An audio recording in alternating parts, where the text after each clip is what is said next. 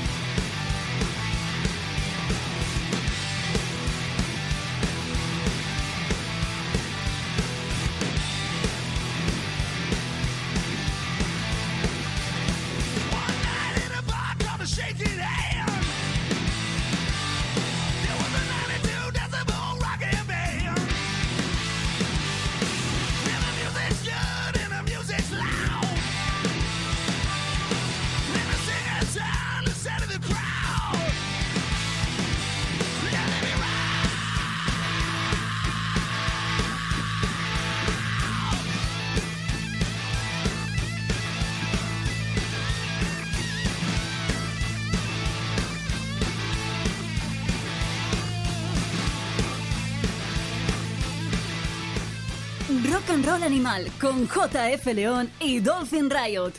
Muy buenas, bienvenidos todos a una nueva edición de Rock and Roll Animal que hemos arrancado a golpe de versión de ACDC. Son Foo Fighters espoleados por el incombustible y poderoso Dave Grohl, una banda que va a tocar pronto en Valencia y en que en muy pocas horas han logrado vendernos 20.000 tickets. Vamos a seguir conmemorando esos 40 años que llevamos sin Bon Scott una llama incombustible que Brian Johnson en este tiempo no ha sido capaz de apagar. ¿Y cómo lo vamos a hacer? con otra de sus versiones.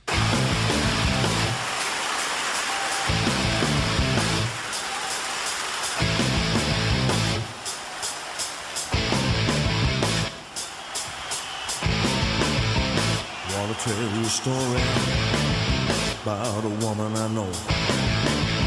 When it comes to loving, she steals the show. She ain't exactly pretty ain't exactly small. 42, 39, 56, you can say she's got it all.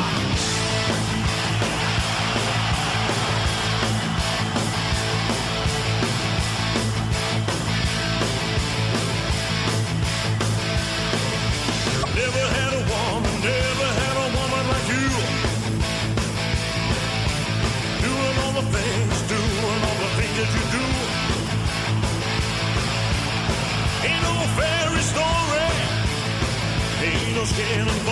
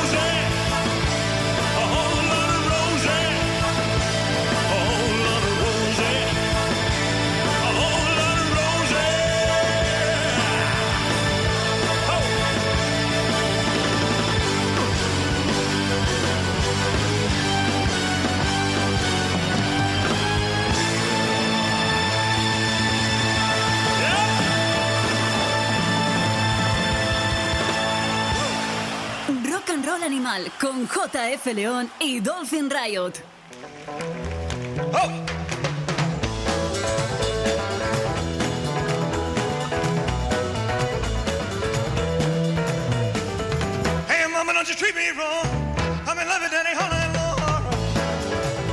Estáis en lo cierto. Elvis nunca grabó una versión del Whole Lotta Rosie de ACDC. Este señor es James Brown, Jim Brown para los amigos. Pero no es el James Brown de Get Up. Ah, No, no, no, no, no. Es un cartero, si no recuerdo mal, irlandés, que tiene la voz del auténtico rey. Yo tengo un par de discos de él haciendo esas canciones que nunca hizo Elvis. Desde el Good Vibrations al Come As You Are de Nirvana, pasando por Led Zeppelin, por los Stones y por supuesto este Whole Lotta Rosie. Yo os recomendaría que le echarais la- el ojo, iba a decir la oreja, el ojo, al vídeo que tiene en YouTube, porque han hecho un montaje con una actuación de Elvis y parece que de verdad está cantando el Whole Lotta Rosie. Y la verdad es que queda muy, muy, muy molón. Pero ahora vamos con el rey de verdad. Sí, con Elvis Presley.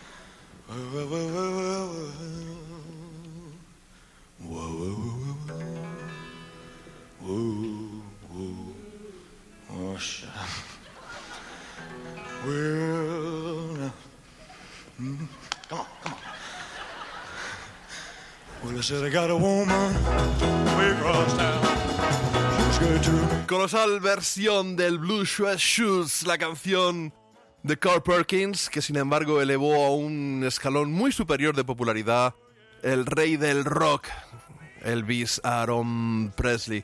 Y esta grabación en directo es de 1969. Ha aparecido un box set que se llama Live 1969 de 11 compactos que nos hace preguntarnos, ¿se nos está yendo de las manos esto de los box sets? Y es que ni más ni menos que esta caja contiene otras tantas actuaciones completas en directo del rey. Alguien podría decir, bueno, pues de toda su carrera. No, no, no, de toda su carrera no, ya te lo dice el título. Live 1969. Todas son en directo en 1969. Pero no solo en 1969, no. En cuatro semanas que Elvis estuvo en Las Vegas dando dos conciertos diarios, siete días a la semana, si no me falla la información. Ya conocíamos algunas de estas grabaciones en el doble disco From Memphis to Vegas, From Vegas to Memphis, que era un doble álbum con, con dos shows. Bueno, aquí tenemos 11 de esos conciertos prácticamente iguales, cambian muy pocas canciones, incluso el discurso de Elvis es prácticamente el mismo, palabra por palabra, en cada uno de los conciertos. Eso sí, alguien puede decir, ¿qué interés tiene esto? Bueno, realmente, para los muy cafeteros, para los muy fan de Elvis, y aún así, yo no he sido capaz de escuchármelos todos del tirón, es un poco reiterativo. Pero es que encontramos al mejor Elvis, en mi opinión. Tenía 34 años, tenía una garganta prodigiosa, había vuelto, acordaros, en el 68 con ese comeback de la televisión que hemos podido disfrutar hace solo unos meses en pantalla grande y que es una auténtica gozada. Y ahora, para celebrar estos 50 años, se cascan esta, esta mega caja de 11 conciertos.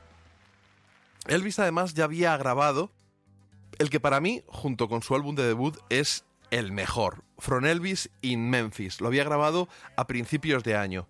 Ya sin Scotty Moore, ya sin, sus escuderos habituales de los 50, que son con los que volvió a ese show televisivo, el comeback de, de 1968.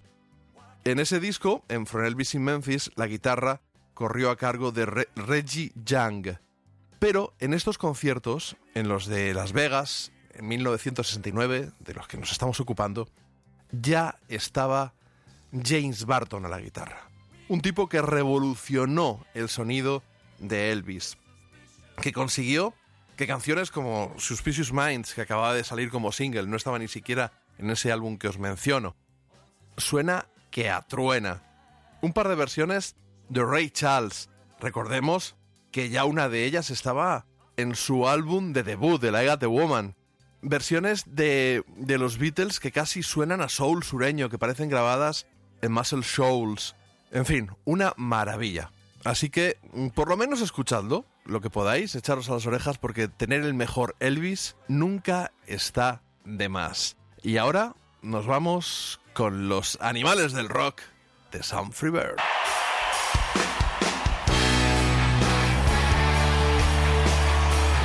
Animals. Paul McCartney nos visita en junio. Una sola fecha, en Barcelona, el 17 de junio, en el Estadio Olímpico. La última vez que vino Paul hará unos 3 o 4 años, cuando actuó en el Vicente Calderón. Y cada vez que nos visita, surge la misma pregunta, al menos para un servidor. ¿Veremos realmente a Paul McCartney? ¿Acaso Paul, nuestro querido Maca, no falleció el 9 de diciembre de 1966 a la hora del té, léase a las 5 de la tarde? Sí amigos, poca broma con los fake news.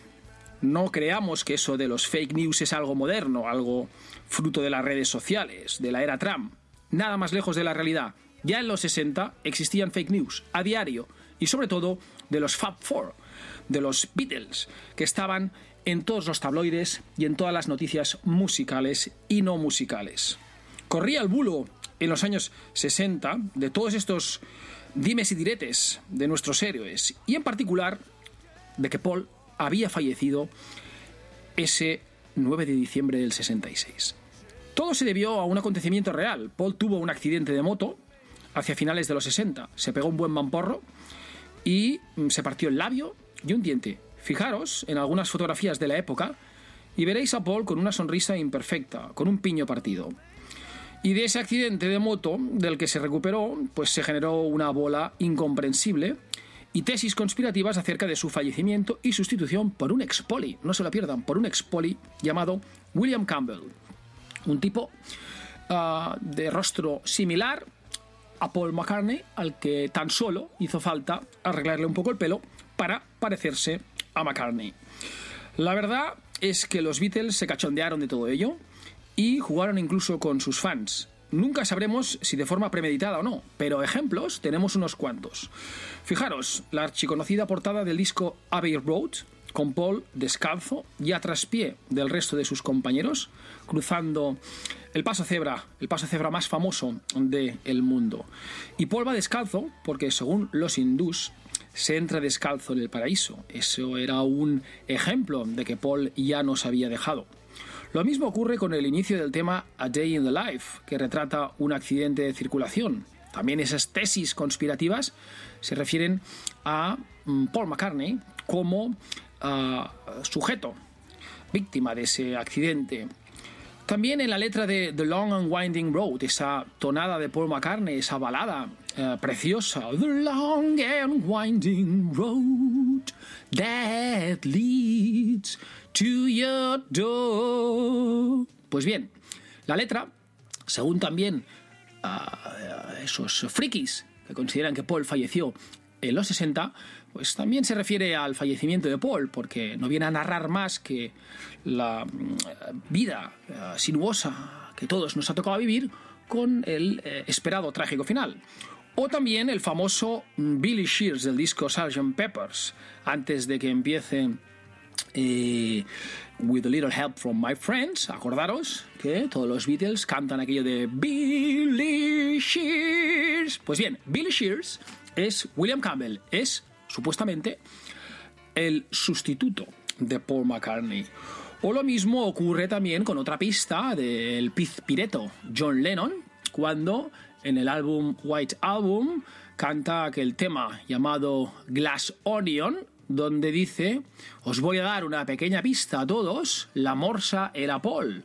Se refería a aquel vídeo del disco o del documental, como queráis, Magical Mystery Tour, en el que Paul McCartney va disfrazado con una careta de morsa, porque supuestamente esa morsa era Billy Shears, William Campbell, léase el sustituto de Paul McCartney.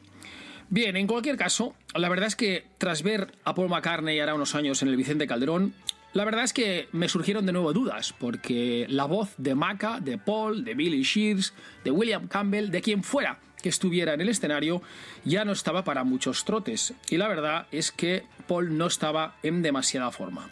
Esperemos aún así que eso no ocurra en el próximo concierto de Paul McCartney en Barcelona el 17 de junio y que suene un temarro como Live and Let Live, un disco que en su día popularizaron los Guns N' Roses en sus Usual Illusion y que también se encuentra en un álbum publicado en directo por parte de Paul McCartney, en el que también jugaba a, a esa broma o tesis acerca de su fallecimiento en los 60 con el título de Paul is Life y en el que a través o atravesando también el paso cebra con su ah, perro jugaba y alargaba la leyenda del supuesto o no fallecimiento de Paul McCartney.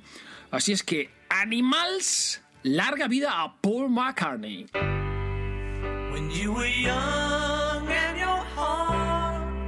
Was an open book, you used to say, live and let live.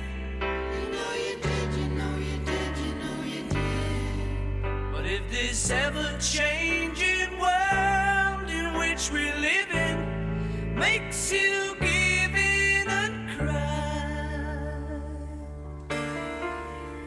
say, live and let die.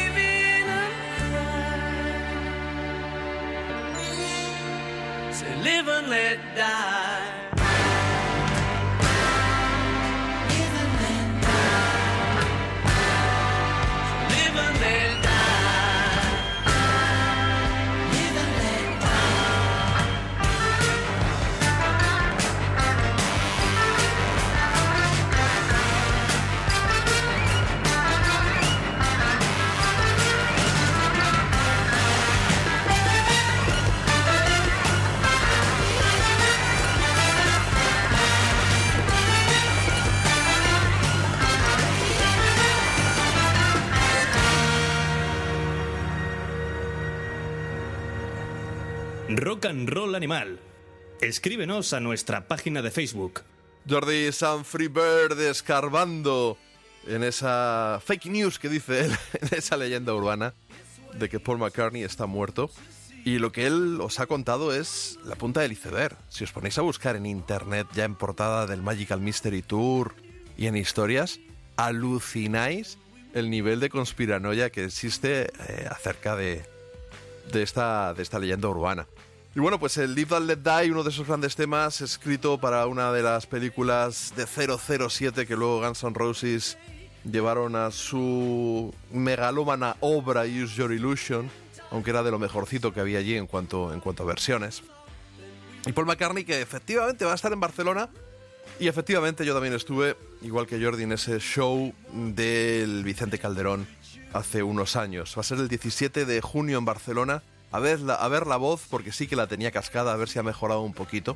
Y nos podemos empapar de un puñado de esos clásicos inmortales. El mismo día, pero en Madrid, en el Withing Center, va a actuar John Fogerty.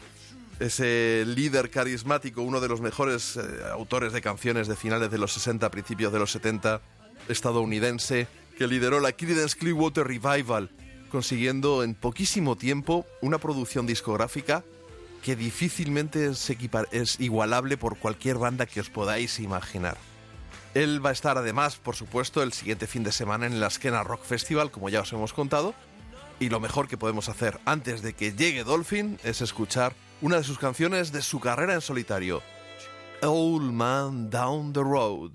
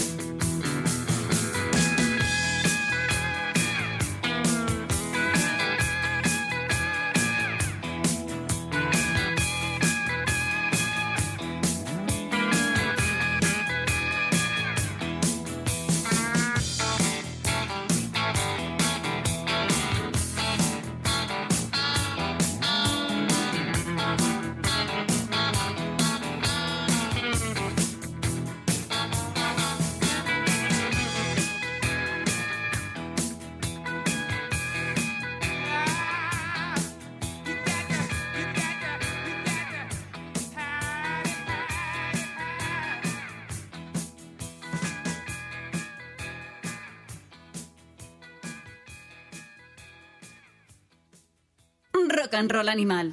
Síguenos en Twitter.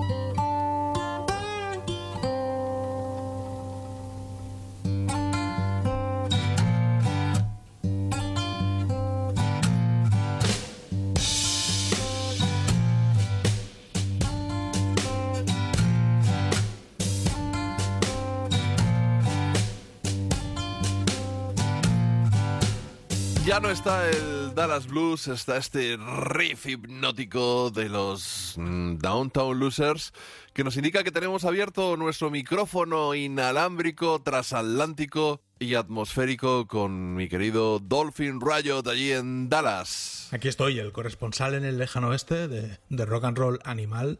Un día horrible hoy en Dallas. Además, están haciendo obras en la finca en la que vivo. O sea que no es el mejor día para salir a la calle. Qué mejor alternativa que quedarme en casa hablando de blues y rock and roll contigo. En, en tu condominio, que es como lo llamáis allí. De todas formas, tengo la duda de si seguís a menos 800.000 grados o no. El otro día estábamos a menos 4, menos 5 grados, ¿eh? Tú te lo tomas a cachondeo, pero no es cachondeo. Hace un frío aquí y luego un calor mucho más bestia que en Madrid. Tú porque vives en la sierra, pero yo que mm, suelo vivir en zonas urbanas, es la ciudad más fría y, y a la vez caliente en la que he vivido. Y mira que Londres me cogió una helada tocha, ¿eh? ¿Tienes previsto, estuviste en Houston, estuviste en San Antonio, ¿no? Si no recuerdo mal, estuviste en Austin. ¿Tienes previsto salir del estado de Texas o vas a convertirte en un nacionalista tejano que no va a salir de allí? En principio el plan es eh, en Easter. Lo que pasa que no sé si vamos a ir a Memphis o a Monument Valley. El plan que tenemos es un poco poder llegar rápido y visitar bastante. Y Monument Valley no queda muy cerca. Queremos ir en coche y bueno, son, no sé, más de 10 horas de viaje. Y bueno, Memphis lo tengo a 6 horas. Un momento dado te plantas en Memphis y bueno, pues hacer cosicas. Es cierto que con un bebé yo quiero ver muchos museos y quiero ir a muchos sitios que a lo mejor mi hija con la edad que tiene me va a decir, pues padre, no me interesa mucho toda tu movida de los derechos civiles, por ejemplo. Y gana ella. Entonces acabaré en un parque en Memphis. Pues para ir a un parque en Memphis, vamos a Monument Valley, que como mucho te ataca una serpiente, pero mi hija eh, se maneja con serpientes. Yo en Monument Valley he estado un par de veces y la verdad es que es el paraje natural que más me impacta. Más allá de John Ford, que en mi primer viaje encontré una foto que era un fotograma exacto de la película Centauros del Desierto y aparecía yo al fondo en lugar de aparecer John Wayne. Eh, la verdad es que es, es un paraje impresionante. Lo que pasa que Memphis, lo que tú dices, ya el Museo de los Derechos Civiles es de caérsete el lagrimón, pero luego tienes, por supuesto, Sun Records, tienes el Museo de, de Stax, tienes Graceland, aunque bueno, como tú dices que Elvis le robó todos los negros, pues probablemente no vayas a verlo. El de Sun Records está muy bien. Y también el del Rock and Soul es maravilloso. Y si no han desmontado la factoría Gibson, está enfrentito del del Rock and Soul. Y la verdad es que es para echarle allí un, tres días sin parar de, ir a ver cosas. Es, es maravilloso. Memphis tiene el skyline más feo que yo he visto en Estados Unidos, pero desde luego te lo, te lo- no te lo puedes perder. Hombre, el skyline de Houston es bastante feo, ¿eh? También. Houston de momento es el sitio menos agradable en el que he estado, pero bueno. Lo cierto es que sí que quiero ir a Graceland, porque mi mujer quiere ir a Graceland. Y también quiere ir a, a Tupelo, a Tupelo. Tupelo, o como se pronuncia, el pueblo de Elvis. También se puede, también se puede ir a Nashville. Otra cosa guay de Memphis es que Nashville está a dos horas. Sí, he estado dos horitas a- al este. Pasa que que, es que, claro, pero estás en Memphis. Yo fíjate lo que te digo, yo, yo si me hago Memphis, me haría Clarksdale, que está hacia abajo, un poquito, no mucho. Y ya en otra tirada te vas de golpe hasta Nashville y te puedes ir a Muscle Shoals o, o algo así. De todas formas, sabéis que os pilla cerca que si en lugar de meteros hacia adentro, hacia Tennessee, os vais por la costa, vais a llegar a la ciudad de este señor.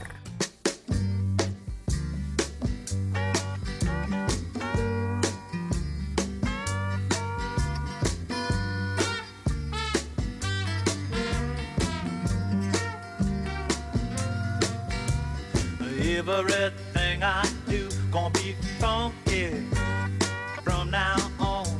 Yeah, everything I do gonna be funky from now on. Just to be myself and to do my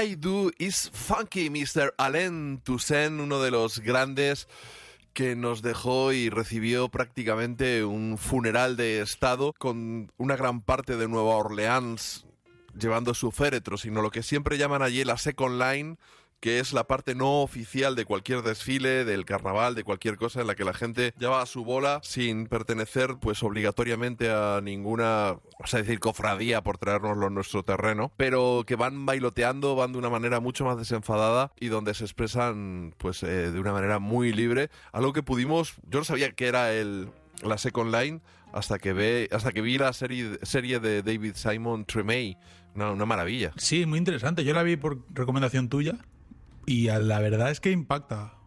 New Orleans es un lugar bastante ecléctico, es obvio, porque además ha sido, ha sido español, ha sido francés, ha sido norteamericano y es la cuna del jazz, además de la desembocadura del Mississippi, lo cual lo convierte en un punto de reunión de centroamericanos, sudamericanos, españoles, franceses, ingleses, Ese crisol, ese crisol de culturas. Sí, es un crisol de culturas. Hay un documental que he visto que me ha gustado bastante que se llama Trouble the Water, que también mm, va básicamente sobre el tema. El tema, el mismo tema que Tremé. Me gusta bastante. Lo, más, lo que más me interesa de New Orleans realmente es la, la parte del jazz, porque es muy curioso cómo confluyeron allí mm, ya no culturas, sino incluso el sufrimiento de muchos pueblos, y eso se convirtió en arte en las calles. Y eso no es algo tan común para los europeos. En Europa no tenemos ese, por desgracia, la música en Europa es algo que estuvo mucho más restringido para las clases pobres, tremendamente pobres, durante muchos años y, bueno, como pasa en Estados Unidos, que aquí tienen estos orígenes de self-made men, o sea, aquí los presidentes del siglo XVIII eran pobres, habían sido pobres de niños, y luego de mayores llegaron a ser Abraham Lincoln, Andrew Jackson. Eso en Europa no nos pasa, en Europa eran reyes, aristócratas, entonces aquí como que New Orleans es un lugar en el que lo mismo podía llegar un aristócrata español que un negro del Mississippi, que un cubano mm, o que un criollo y acabar enrolados en un ejército, cantando juntos, ese crisol de culturas, todo ese rollo, lo convierte en un lugar muy interesante. Probablemente el sitio más interesante de Estados Unidos en ese aspecto, porque el resto de ciudades son más estándar. A mí me, me rechina un poco que digas New Orleans. O, tío, o Nueva Orleans o New Orleans. Ya. Pero. enti- entiéndeme. Que de- no, no.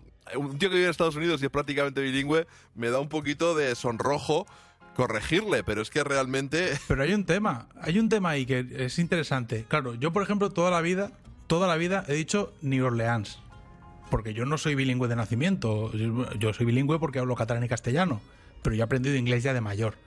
Y es como las pelis que has visto toda la vida en castellano. Yo ahora verlas en castellano me cuesta, pero yo Regreso al Futuro la he visto toda la vida en castellano y los diálogos me los recuerdo en castellano.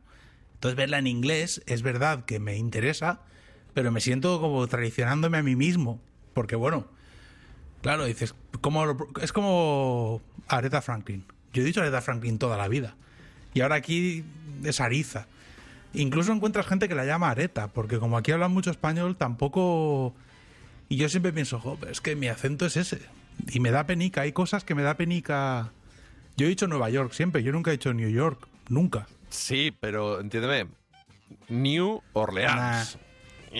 Nah, nah, nah. New Orleans de toda la vida de Dios y, y eso ha sido así. Y claro, a ver cómo lo cambio. Es que eso es un problema, ¿eh? Porque te cuesta mucho las cosas que has dicho siempre. Ahora de repente cambiarlas te sientes como un idiota. Lo tienes que hacer porque no te entienden. También te digo que no te queda más remedio que decir.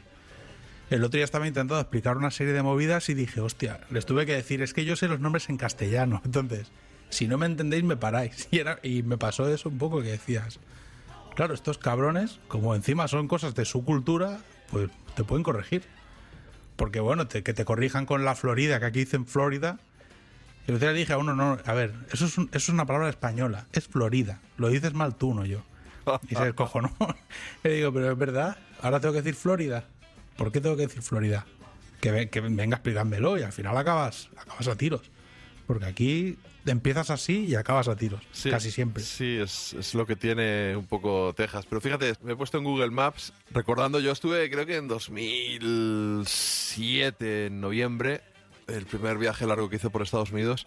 Y como habíamos estado primero en Memphis y en Nashville, ahí llegamos un poco casado- cansados.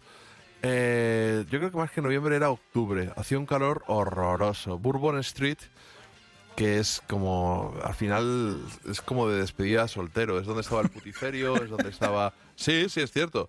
Y es hay- tiene un ambiente todos hay música casi 24 horas eh, lleno de garitos pero al final pff, la verdad es que eso pero ves el preservation hall que está por allí eh, ves las unas placas de cerámica que te dice yo qué sé calle St. Peter y pone debajo calle San Pedro eh, y pone Nueva Orleans fue del reino de España hasta 1800 no sé cuántos, ¿no? Y al final de Canal Street está Spanish Plaza, que se parece a la, plaza de España de Sevilla, y es que tiene, eh, igual que la Plaza de España, pero ojo, mucho más fea, ¿de acuerdo? Tiene los bancos y en cada banco tiene un escudo de todas las provincias de España, que es bastante flipante. Y te coges ahí el, te coges ahí el pequeño ferry que te lleva al otro lado, al barrio de Algier, al, es, eh, es Argelia, al, Algier, eh, Algier Point, que dicen en francés, y te encuentras con la, con la estatua de, de Louis Armstrong, y esa es la zona, tengo entendido que es donde pues tiene su origen en el Mardi Gras, pero la verdad es que lo, tengo muy poco trabajado. No, no he vuelto, además cuando fui había estado, no había sido hacía demasiado el, el huracán, el Katrina, y estaba todo un poco, un poco desolado. De todas formas, volviendo a lo musical, Bueno, ahí eh, tienes que ir al garito Tipitinas, que es del profesor Longhair. Tiene uno cerca del barrio francés, pero creo que lo han cerrado. Y hay otro, pues como a 15 minutos en coche. Y hay conciertos eh, bastante guapos. Y bueno, pues al final Nueva Orleans es ese crisol que lo decimos medio de coña, pero es cierto. O sea, es un sitio que musicalmente es muy distinto. Y si ves la serie de Tremay, te empapas de, toda esa mezcolanza de, de sonidos, eh, de los estilos propios de allí, del cajun, el saideco, de cómo las fronteras son un poco difusas entre el blues, entre el jazz, entre el soul. Y, me gustaría que volviéramos, de verdad, a mí me, me tiene fascinado. Es, es Neil Francis, ya sabéis que su álbum Changes, os dejamos muy claro en el último programa, que es uno de nuestros discos favoritos de, de Rock and Roll Animal de 2019. Y en él está una canción que se llama She's a Winner.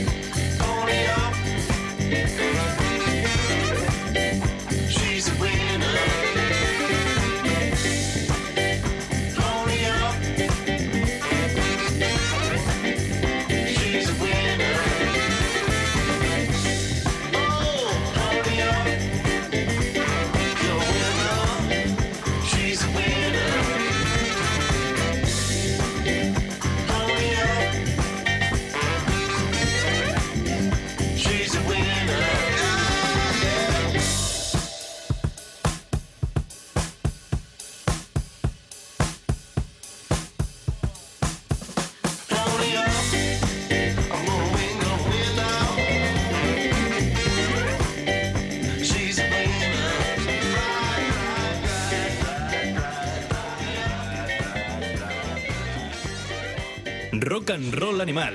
Let's rock.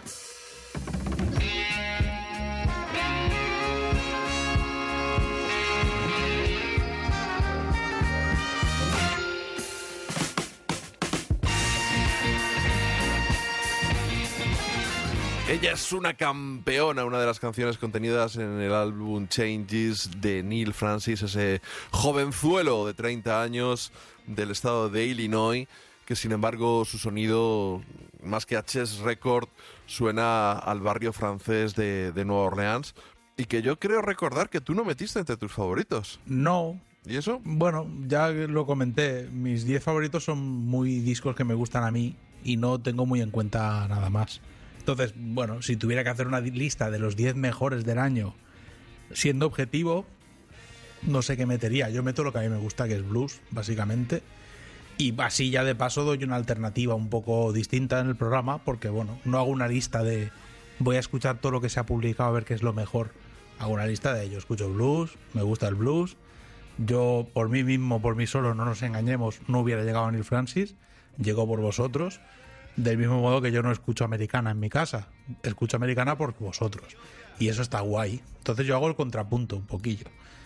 Aunque estoy, em, estoy planeando para este verano, que me lo comentaba lo de los viajes, para este verano sí que quiero ir a New Orleans y quedarme allí largo y tendido. Y va a ser la banda sonora. De momento en el coche suena mucho Black Pumas, pero Neil Francis va a coger la delantera porque la verdad es que es espectacular ese disco para coger carretera y tirar. Lo probamos el otro día que hicimos un viajecillo y dijimos, vamos a ver qué tal suena. Lo pones de fondo y es un disco que, bueno, te entretiene.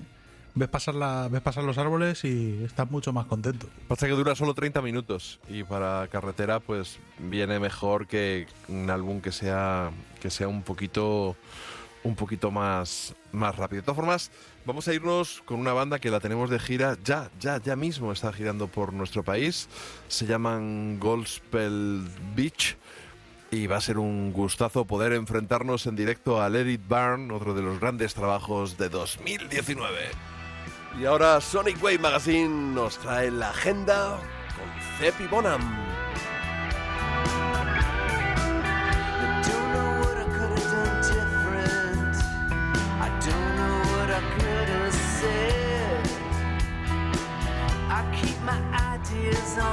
on.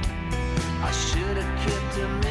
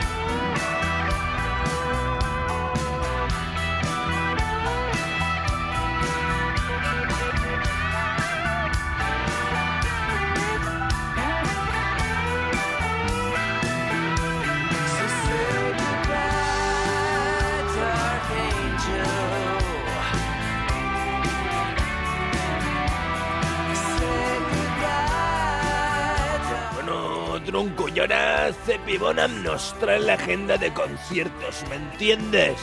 Los actuales reyes del American Cosmic Music, Gospel Beach, presentarán su celebrado Lady Bar del 11 al 15 de febrero. Arranca en Anchoquia de Bilbao, con final en la Sala Caracol, con el genial Germán Salto de invitado.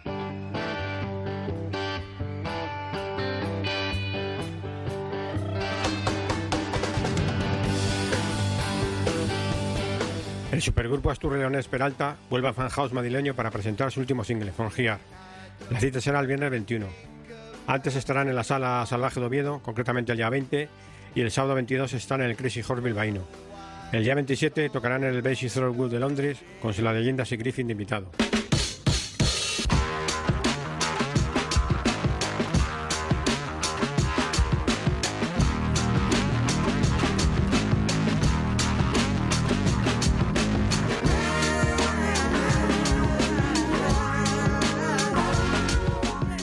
Tres noches ocupará la presentación de Tuscan Tapes, el último álbum de los holandeses The Wolf. Día 20 Sala Caracol de Madrid, día 21 Sala López de Zaragoza y día 22 Sala Wall de Barcelona. Además, el 20 de junio presentarán el disco en el Azkena Rock Festival.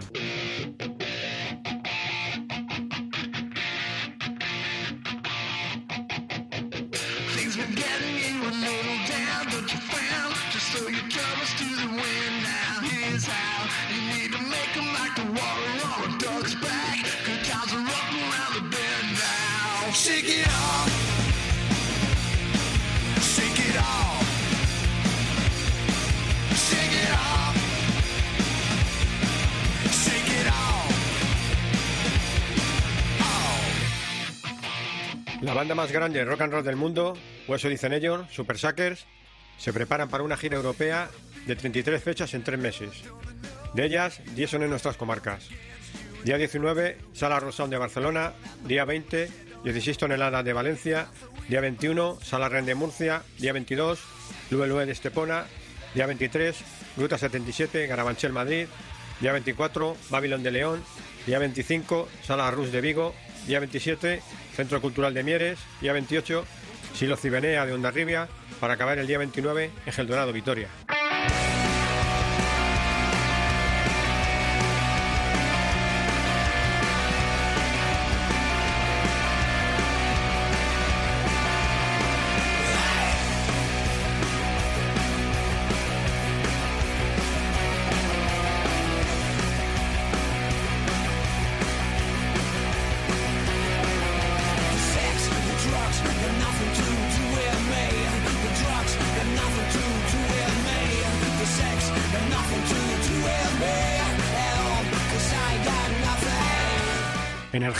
Con base y actitud punk. Estos son The Yeah, que presentarán su álbum Armageddon It en una larga gira con comienzo el 24 de enero en el Cotton Club de Bilbao, finalizando el 28 de marzo en la Burlisas de Madrid. Antes pasarán por la Ramatas 3 de Barcelona, concretamente el 8 de febrero, o la Mardigrada de Coruña el 14 de marzo.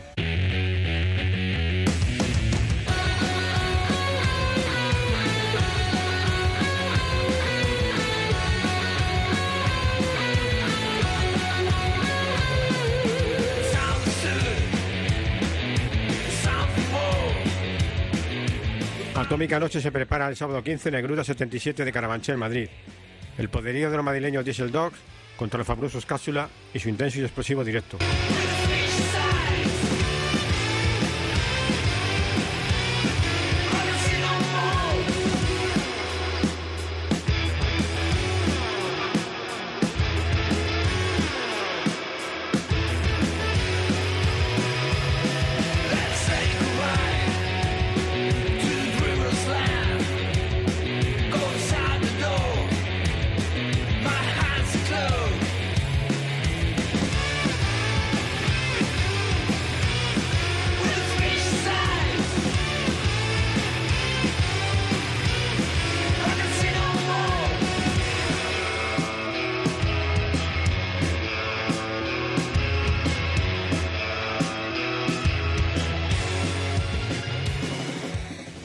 Legendario álbum Power Truth será el protagonista de las cuatro citas de Monster Magnet en nuestro país.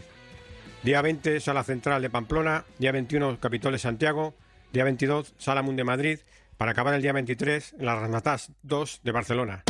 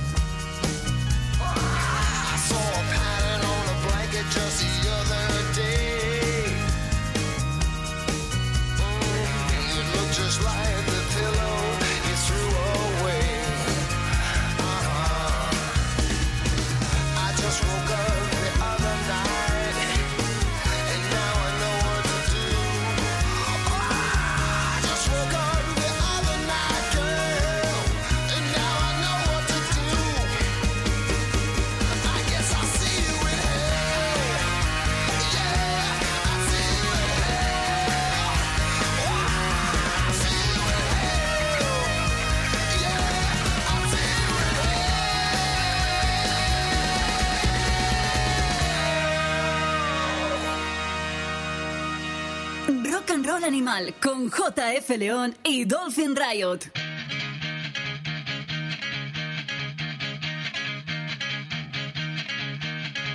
Who's gonna teach you how to dance? Who's gonna show you how to fly? Who's gonna call you on the lame dope smoking, slacking little sucker you are? Buf, pelotazo ese See You in Hell del Power Trip, ese disco que Monster Magnet viene dispuesto a reproducir, si no en su totalidad casi, aparte de algunos grandes éxitos, que es lo que me hubiera gustado disfrutar de, de ellos en su última gira, en lugar de que nos cascaran el último álbum completito, creo que era Last Patrol, si no recuerdo mal. De todas formas, la agenda de Cepi ha venido muy buena con Gospel Beach, ese Dark Angel que ha dado pie a la agenda. Recordemos que en ese disco, si no me falla la memoria, son las últimas grabaciones de Neil Casal, ese músico que nos dejó pues después del verano, si no recuerdo mal, y que le echamos mucho en falta. Sonado Peralta, que van a estar también girando por España, y esos conciertos en Londres. The Wolf, de los que vamos a hablar luego, no solo de su gira, no solo de su paso por el Azquena, sino de su nuevo disco, los Tuscan Tapes. Super Suckers, inasequibles al desaliento, volviendo. Esperemos que un poquito más en forma que la, en la última gira. Davier, que cada vez que escucho ese disco me pego un pelotazo, que me vengo arriba.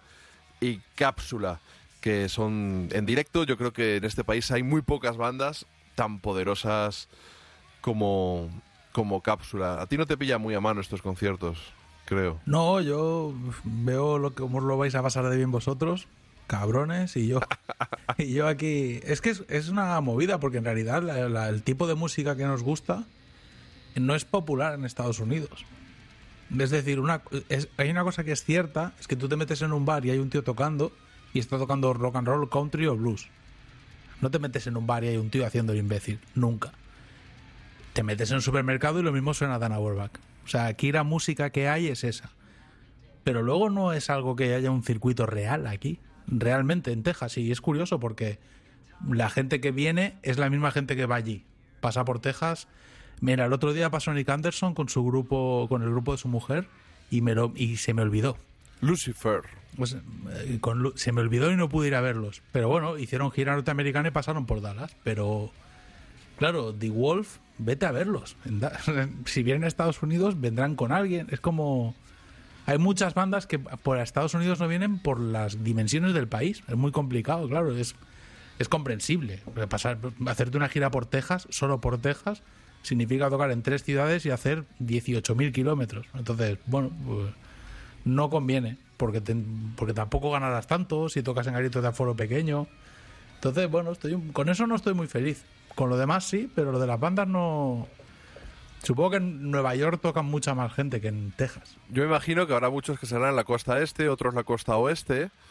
Eh, pero si quitas la zona de Memphis, eh, de Memphis, Nue- Nueva Orleans y Nashville, en ese triángulo, quitas la zona cerca de Chicago, yo creo que lo siguiente eh, es, es Texas. Y yo creo que es una parada ahí fonda para, para los grandes artistas. Pues vaya pena lo de. Aparte, le habría hecho.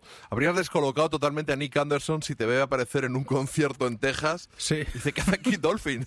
Claro, de hecho, la última vez que, le vi a, que vi a Nick, eh, mi mujer estaba embarazada y me acuerdo que estuvimos hablando, nos trajo una silla, bueno, lo típico, de hostia, ah, qué bien. Y, y pensé, hostia, vamos con la niña, pero claro, se nos olvidó, se nos olvidó y te lo juro, se me pasó por completo. En plan, aparte era un día que no tenía nada que hacer, o sea, que era en plan, bueno, vamos para allá por la tarde y, luego vemos el bolo. Se me fue. Y encima, para las pocas bandas que vienen, porque son pocas, mm, y las que vienen algunas, como Graveyard, vienen teloneando a un grupo que me da repelús, con lo cual, pues no sé si ir.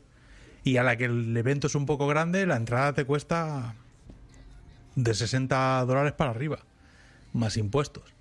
Porque, claro, por ejemplo, el otro día estaba Ginger de los Wild Hearts en, Twitter indignado con el precio en Inglaterra de los tickets de los Black Crows y costaba la entrada VIP la mitad que una entrada más o menos bien aquí.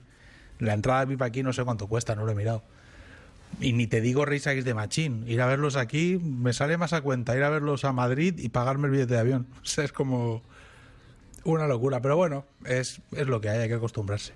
Hago yo música en casa y ya está, y me entretengo solo. A ver, yo no sé, ya hemos pillado, por- cierto, los tickets. Tenemos todos los del programa tickets ya para ver a los Black Crows que tocan en noviembre en Madrid el día 12. 50 euros, gastos tal, no sé qué, va, cerca de 60 euros se te pone la broma. Que tal y como están las cosas, verlos en el WeThink Center, que es un aforo no exagerado, pues tampoco podemos quejarnos demasiado. Pero estaba mirando, con esto que cae en jueves, nuestro querido Sanfrey estaba mirando que lo mismo no podía venir. Y en París, sin embargo, tocan en fin de semana. Pero claro, en París tocan en un teatro de mil personas. O sea, puede ser una experiencia. Pero las entradas entre 250 y 750 euros. Pero claro, son mil personas. Ojo, Sí, claro, es lo que costaban las entradas mm, en tu caso para ir a ver a los Black Keys, pero no en un Sí. teatro de mil personas, sino en una arena de 12.000, 14.000, 15.000. Mira, el- el- aquí realmente a la que un evento es en una arena, la una entrada de pista al lado de la mesa de sonido se te va a 200, 150 dólares. Al lado de la mesa de sonido y no te puedes ir a, no es esto no es venidor, no te puedes ir para adelante borracho a molestar porque te echan. Entonces, es complicado, porque si lo quiere- quieres ir a un evento al Within Center, aunque pagues 50 dólares, te vas a primera fila y lo disfrutas a tu rollo, o te pones donde tú consideres, más o menos, y bueno, lo puedes disfrutar, pero aquí no, aquí pagas un pastizal y luego en realidad si no ves nada, mm, bueno, no ves nada. Aquí venden entradas para detrás del escenario. O sea, hay lugares en los que puedes ir a ver a un artista mm, de espaldas y a lo mejor te cuesta 500 dólares. No te, no, no te lo están regalando tampoco. Un colega en Nueva York tuvo la oportunidad de ver a Tom Petty antes de antes de que el pobrecico entregara un poco la mochila y 600 dólares detrás del escenario. Era lo único que quedaba. Estaba todo sold out. y abrieron una gradería que lo veías, no sé si de espaldas o de lado, pero no fue, claro. Tú Porque no, dije, bueno, para verle la nuca, no voy. tú no te acordarás porque todavía eras, estabas en el jardín de infancia.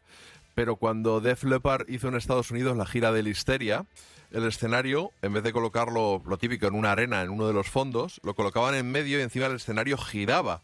Y entonces era una forma de que se les viera un poco desde todos los lados.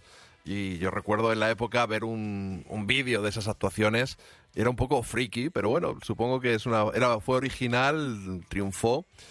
Y al final, cuando tocaron en el pabellón de deportes del Real Madrid, recuerdo yo que me acerqué a verles, eh, tocaron en uno de los fondos, que es lo normal. Y bueno, pues fue ver a una banda de hard rock en su momento de popularidad máximo. Creo que fueron 22 millones de discos los que facturaron de, de Listeria, un disco que a mí me fascinaba, pero que ahora mismo me resulta imposible de escuchar porque es demasiado, ¿cómo te, diría yo? Edulcorado. O sea, es me sube el azúcar de lo dulcecito que es, de lo empalagoso. Bueno, estas cosas también las ha hecho Metallica. Eh, Metallica no tocan en un escenario en el centro del estadio y U2 también, ¿no? Sí, pero los primeros en hacerlo Fueron estos Def Leppard. fueron Def Leppard. Sí, sí, sí. Yo no, no soy muy fan de Def Leppard. Mira que, eh, mira que hemos terminado ya 2019 y yo me negué a hacer el programa antes de que acabara el año, porque hay muchos discos que salen pues en diciembre, que tardan en llegarnos, ¿no?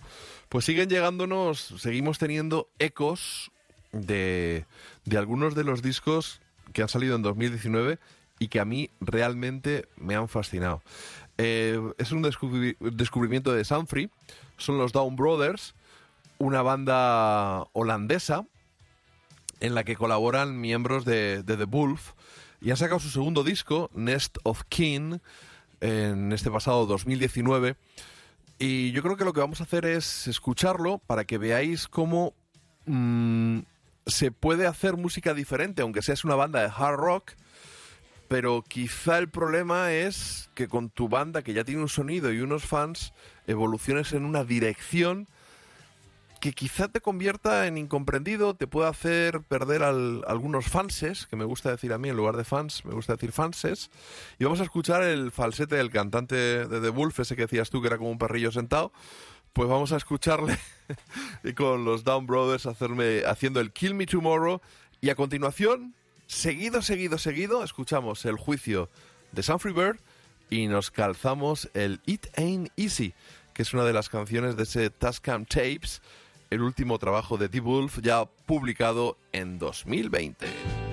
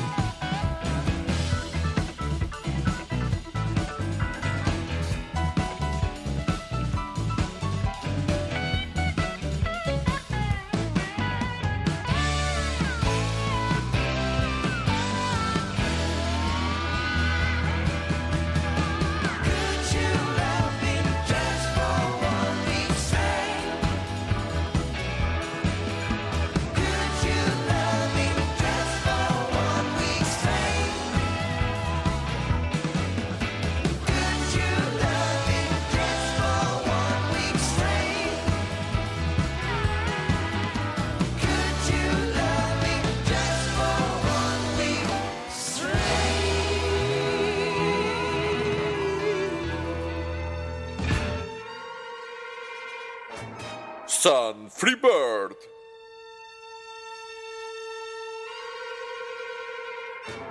Attorney at Rack.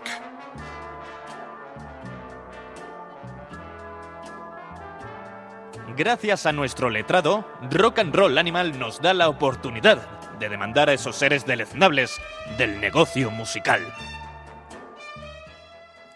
Con la venia, su señoría, hoy tenemos en sala a tres amigos, de los cuales dos son hermanos, Luca Van de Poel y Pablo Van de Poel, y el otro, el más alto, Robin Piso.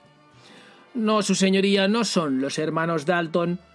Lo parecen, pero no lo son. Son la banda holandesa The Wolf, que estarán visitándonos, si no nos habrán visitado ya hace unos días, por nuestras tierras. Por lo tanto, eh, el motivo del enjuiciamiento hoy aquí en sala de los hermanos Dalton es para enjuiciar su último trabajo, Tascam Tapes. Un álbum que ha sido por algunos criticado o eh, se ha puesto en tela de juicio. Si no habían perdido ya el norte estos chavales, estos guiris de piel de gamba, cuando decidieron grabarlo de una forma totalmente distinta, distinta a como lo habían hecho hasta el momento. Pablo Van de Poel ha dicho en prensa que durante la última gira, la gira de su excelente álbum Trust del 2018, tenía ya algunas composiciones y quería grabarlas pronto para que su olvidadiza cabecita, porque sí, ese es ese, es ese, el chiquitín, quería grabarlo, no quería olvidar esas tonadas musicales. Y propuso a su hermano Luca grabarlo con una Tascam. No, no, su señoría, no, no, no en ninguna tasca, no en ningún bar. Una Tascam es un aparatejo electrónico con bases de ritmo, con baterías simuladas en el cual uno puede grabar en casa o cómodamente en una furgoneta, como así hicieron estos tres pendejos. Y propiamente los temas fueron cogiendo relevancia en la cabecita de los hermanos Dalton. Es un experimento, su señoría. No queramos enjuiciar una trayectoria más que correcta, por no decir excelente, de estos hermanos. En Tascam Tapes hay temas excelentes como Blood Meridian o ese ritmo funky que hace que mm, mi cadera se... Sí, ya paro de bailar, señoría. Irainize es un tema excelente. También hay un tema muy bueno como Made It to 27 un tema en el que por momentos, cuando este letrado tuvo la primera copia del álbum, pensó que estaba tocando ni más ni menos que B.B. King. Y luego también hay temas excelentes como Awesomeness of Love o Life in a Fish Tank, que es un blues, un boogie socarrón. No, su señoría.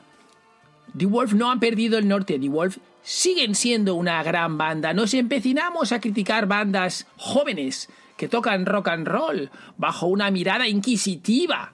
Y eso es erróneo. Porque la trayectoria de estos muchachos ha sido excelente hasta la fecha. Desde que este humilde servidor de la justicia los descubriera en el año 2014 con su álbum Grand Southern Electric, la carrera, las composiciones y los discos de The Wolf han ido subiendo como la espuma. Ahí tenemos a Rooks Gadooks, un álbum del 2015 excelente, o el ya citado Trust. Y Tascam Tape no se queda para atrás. Seguro que los temas grabados de esa forma tan peculiar como un experimento sonarán en vivo y en directo de una forma sobrenatural. Por tanto, su señoría, hechas las anteriores alegaciones, solicito que los de Wolf han de ser absueltos. Próximamente más demandas y más querellas contra esos seres deleznables del negocio musical.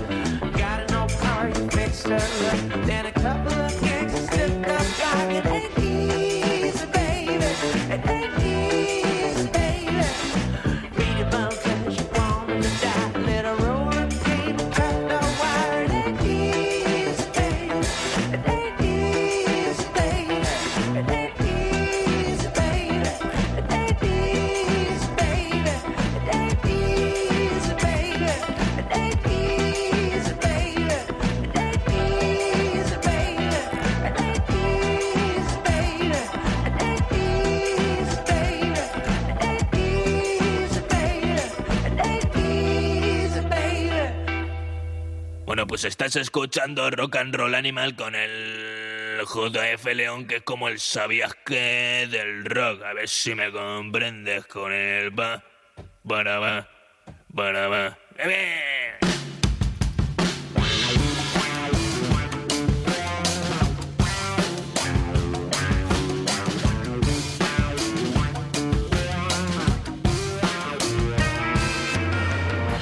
Ahí está ese It Ain't Easy, una de las canciones del nuevo trabajo de The Wolf, son las Tuscan Tapes.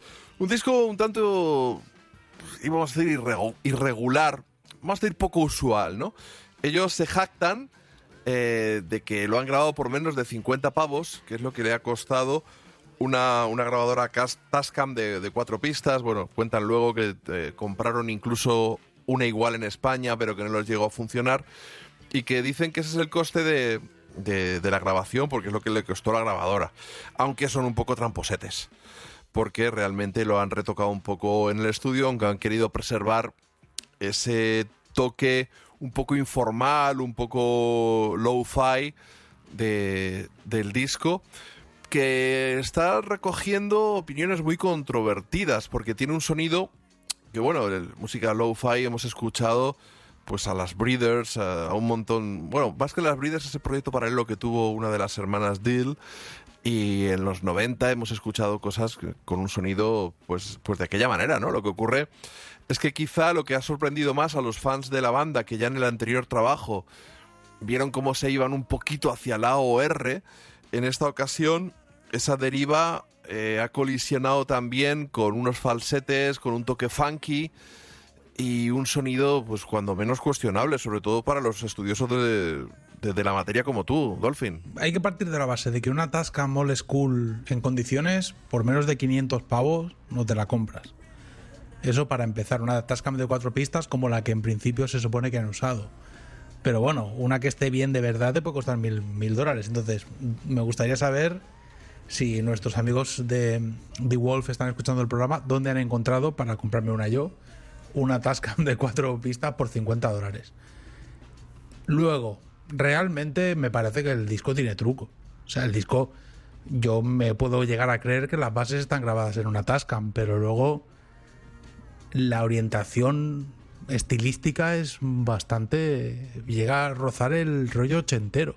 O sea, algunas canciones tienen unos estribillos un poco Tina Turner cuando ya no molaba. Que en principio, bueno, no sé, a mí no me acaba de gustar. Pero quizá eso es más la producción, ¿no? Yo a nivel de canciones, yo defiendo que sin embargo sí que tienen algunas. Y en cuanto al sonido, bueno, dicen que lo han grabado en la carretera, que lo han grabado mientras viajaban, que lo han grabado en hoteles, que lo han grabado en el backstage de algunas, de algunas salas.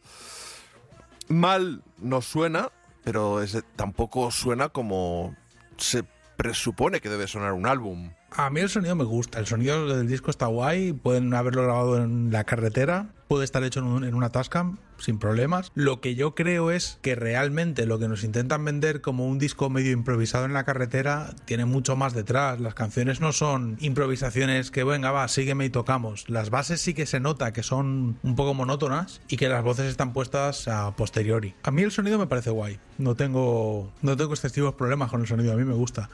A mí lo que me parece es que el disco tiene una orientación o una producción o unos arreglos que no van exactamente con el rollo del sonido que han conseguido. Han conseguido un sonido mucho más blues y una banda como The Wolf te imaginas que va a hacer algo mucho más blues y acabas escuchando un disco que al final mm, es incluso difícil de digerir a ratos. Porque estás oyendo un tema que suena con una base rock and rollera que suena guay, de repente el estribillo se vuelve medio ochentero, el tema siguiente cambia muchísimo la película, no se parecen a sí mismos en el disco.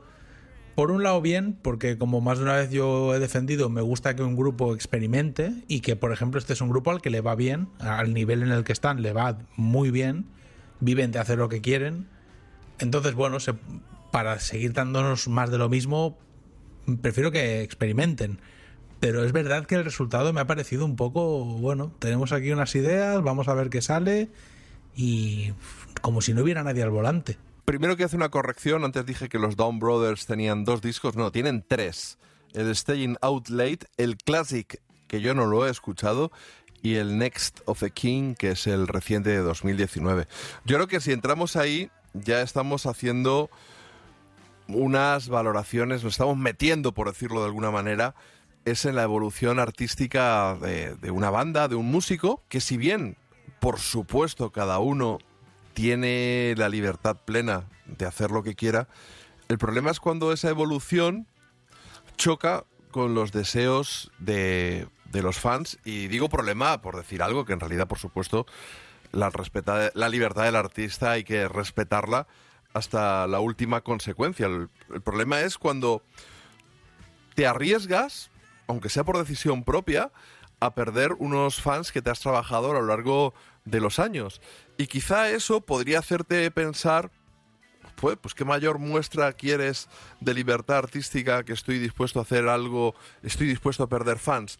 Pero lo que a mí me mosquea es que casi, casi todas las, las evoluciones eh, llevan hacia la comercialidad a los productos.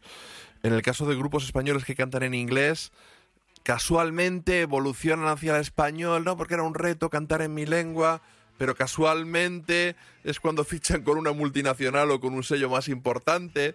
Y entonces es cuando yo ya, el- la libertad artística de, del músico, yo la pongo en cuestión. No sé si a ti te parece sospechoso que demasiadas bandas, y luego hablaremos de algunos casos flagrantes de los últimos años, su evolución en realidad vaya en esa dirección. Bueno, sí, es complicado. A ver, también hay que tener en cuenta una cosa muchas veces.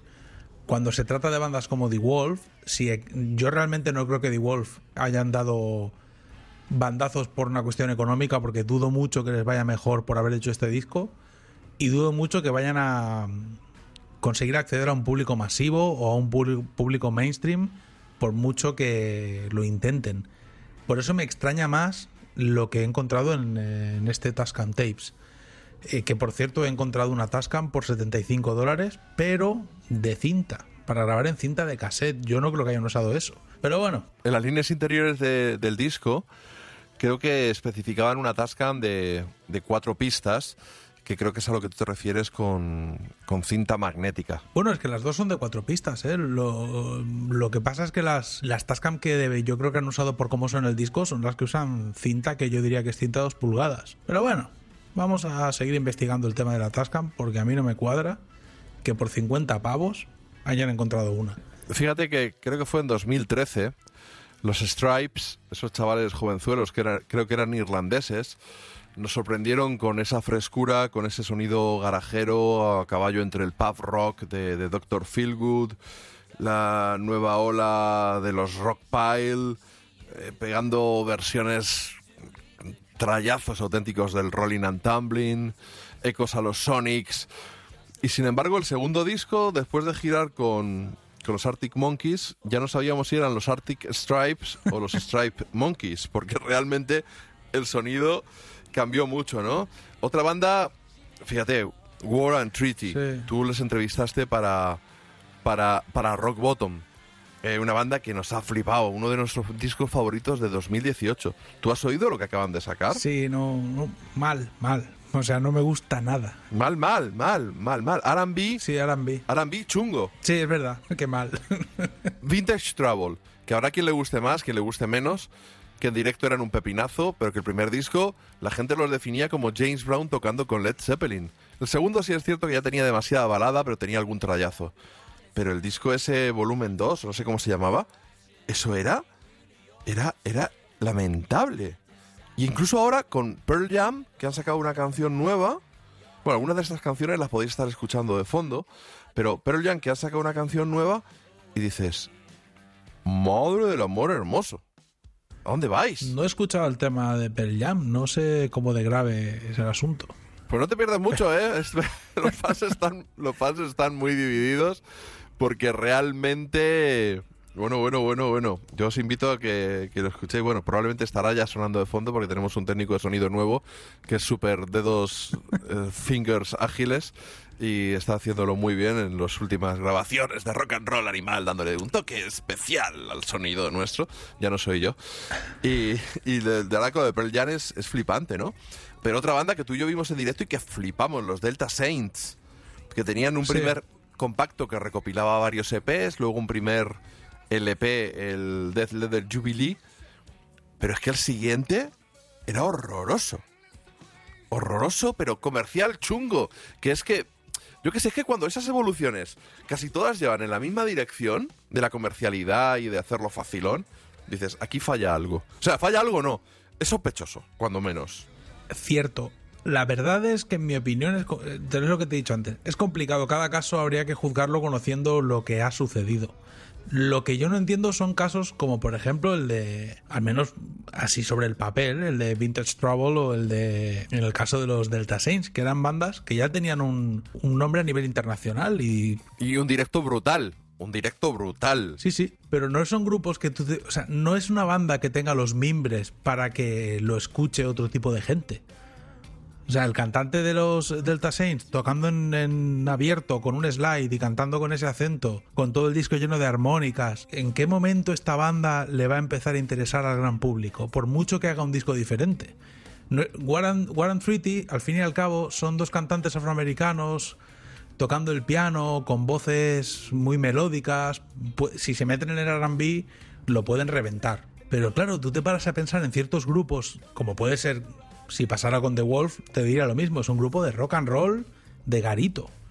O sea, ¿en qué momentos vais a poner a, no sé, a salir a un escenario en plan Justin Timberlake? ¿Eso cómo, cómo creéis que va a encajar? Porque yo no lo veo, o sea, yo por lo menos no veo el enlace. Y si me dijerais, bueno, es que estábamos robando comida para comer y nos ofrecieron esto y aceptamos.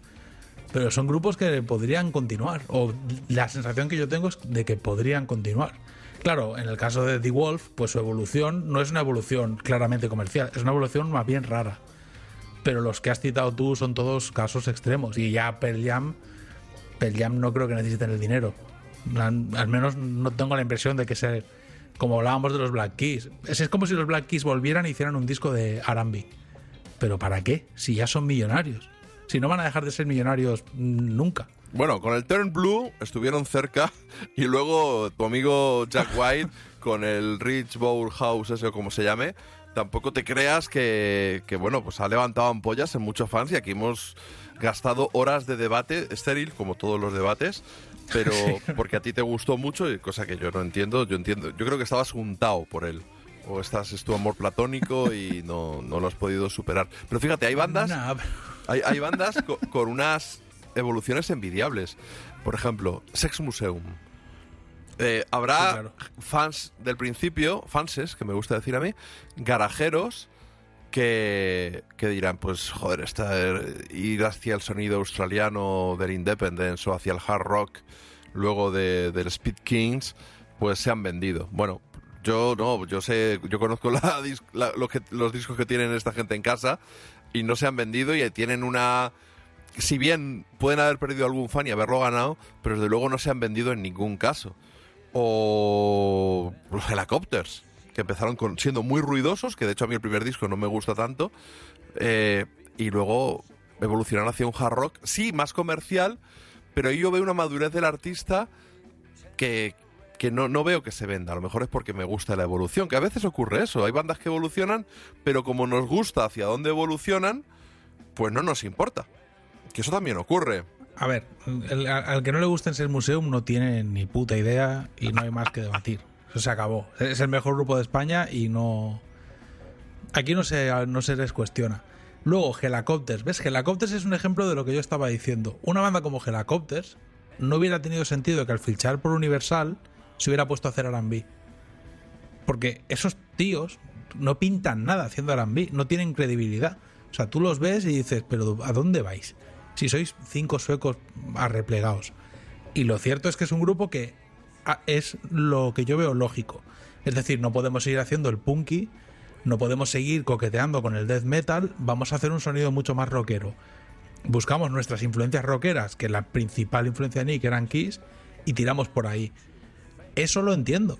Es obviamente más comercial, pero no te estás yendo a, a las antípodas de lo que hacías sin demasiado criterio ni rumbo, sino que bueno, lo que hago es más comercial, al público rockero al que ya le gusto, al 80% le voy a seguir gustando, hay un 20% de punkis a los que no, pero luego hay un montón de gente que escucha Kiss, que escucha Led Zeppelin, que escucha los Stones, que escucha Soul, que, va, que se va a fijar en nosotros. Y a esa gente es a la que Universal le va a vender nuestro disco. Y por eso vamos a empezar a tocar pues en todos los festivales de rock and roll del mundo. Y los tíos fueron a tocar incluso a Brasil. Y no es fácil, porque hacer discos en plan Kiss es muy bonito decirlo, pero luego hay que hacerlo. Lo que no entiendo es eso, cuando las evoluciones realmente se alejan. Por ejemplo, en un grupo como Sex Museum, ya es una cuestión mm, que no tendría sentido. Podrías hacerlo en en un proyecto en paralelo y ahí haz lo que te dé la gana. Pero ya el concepto de banda, el- ¿cómo te imaginas Sex Museum, Helicopters o, o los propios Vintage Travel, que era un trío con un frontman? Con un frontman afroamericano, un trío con una guitarra a trapo distorsionada. Es que tú te lo planteas y dices, ¿cómo vais a llevar a cabo el RB en escena ahora? Porque el cantante, bueno, el tío se pone a dar saltos y a hacer esos bailes que hacía en plan James Brown y bueno, en un momento dado cuela si fuera un artista en solitario, pero el batería, el bajista y el guitarra, a partir de hoy, ¿qué van a hacer? Es como si dijeras, no, pues nosotros a partir de ahora vamos a poner una caja de ritmos y un sintetizador y ponéis caritas. Es que es ridículo. De todas formas, me voy a poner mi excepción, ¿no? Que, bueno, pues es Daniel Romano. Es un artista que empezó haciendo... Tenía un grupo raro de hardcore, luego grabó otro con otro grupo de folk, y luego ya él en solitario empezó a hacer country, un country bastante ortodoxo, pero se fue yendo en otra dirección, grabó el disco este Mossy, que, que era una cosa con arreglos a lo Lee Hasselwood, luego ra- grabó el Modern Pressure, que era casi power pop. Quiero decir que tampoco es que yo esté abogando porque los grupos graben siempre el mismo disco como Motorhead. Lo que ocurre es que en el caso de, de Daniel Romano, que yo soy uno de sus principales defensores, pues me, me flipa y me gustan todos sus discos. Sin embargo, en el caso de Blitz Trapper, otro de mis grupos favoritos actuales, grabaron un disco de medio... ¿Cómo le llamaban ellos? Eh, Gunstabilly, porque era medio, medio rap, pero mezclado con, country, y es horroroso. Se lo dije en la entrevista. Digo, chicos, ¿qué, qué, qué- qué os ocurrió ahí, no? Pero claro, pero ¿cuál es la alternativa por otro lado? Más allá, por supuesto, siempre respetando de verdad la libertad del artista. ¿Sex Museum podrían haber grabado un disco de surf? Sí, pero hicieron los Coronas en, en un momento dado. Luego los Corizonas, y podríamos hablar de la evolución de los Corizonas hacia una comercialidad que muchos no hemos entendido, o podríamos hablar de la, de la evolución de los Coronas desde un surf más ortodoxo hacia un sonido más abierto que incluso lo mezclaban con el paso doble y metían sonidos Tex-Mex y, y vientos. O sea que todo al final es relativo, es complicado. No es una cosa de ahora, quiero decir. Tenemos un grupo de los 60, finales de los 60 de San Francisco, Jefferson Airplane, que posteriormente se convirtieron en Airplane, creo, y luego en Jefferson Starship, o luego en Starship, que cambiaron de nombre tres veces, ¿no? O los Fleetwood Mac de, de Peter Green no tienen nada que ver con los de Steve Nicks posteriormente, ¿no? o muchos grupos que empezaron haciendo rock progresivo a finales de los 60, principios de los 70, y unos derivaron hacia el rock sinfónico y muchos de ellos hacia la OR, en realidad, ¿no? Se me ocurren Blood, Sweat and Tears, los Blackfoot, eh, los Journey, eh, Foreigner, un montón de bandas que sus primeros discos no tienen nada que ver con lo que conocimos de ello en, en los 80, ¿no? Y yo, de todas formas, cerraría esta polémica, porque tampoco llevamos ya un rato dando la chapa, aunque esté sonando musiquilla de fondo, que co- con Alabama Shakes, una banda que sorprendió con su primer disco, maravilloso. El segundo yo fue lo que denominé como síndrome Turn Blue, porque el sonido era un poco parecido y cambiaron el estilo, ¿no? Incluso yo en el Ruta 66, en una sección que teníamos que era Fuego Cruzado, me enfrenté a mi querido y admirado Tony Castarnado, que él defendía eh, ese disco, el segundo, el Sound of Color, Sound and Color, y yo, sin embargo, me, me quedaba con, con el primero. Y no entendía, digo, joder, si, has, si con ese sonido has ganado todos esos fans, ¿qué te, qué te mueve a eh, más ambición, inseguridad, una incontinencia creativa y estilística porque eres un genio y no puedes estarte quieto. Y luego al final Brittany Howard, que hablábamos de ella en el pasado en el pasado episodio en el que repasábamos los mejores discos del 2019, que pese a no ser ella uno de nuestros discos favoritos del 19, pero sí que hizo algo interesante, arriesgado, en ese caso, más arriesgado que el segundo Alabama Shakes. Y yo lo conectaría, fíjate lo que te digo, con que Brittany Howard fue quien indujo a Sister Rosetta Tarp en el Rock and Roll Hall of Fame de 2018 como Early Influence, o sea, como influencia temprana en, pues en el rock and roll, ¿no? Que al fin y al cabo en el Rock and Roll Hall of Fame es una de las categorías, esos, esos, esas influencias tempranas que, que ayudaron a dar forma. Y claro, comparas eso y manda huevos con los inducidos de este año, ¿no? Que ves a Janet Jackson, a Steve Nicks, ya que hablábamos de, de Fleetwood Mac, a los zombies, bueno, de los años 60 todavía tiene su aquel, y además el teclista Rod Argent, luego montó la banda de los 70 Argent, Def Leppard, Radiohead, Roxy Music y The Cure.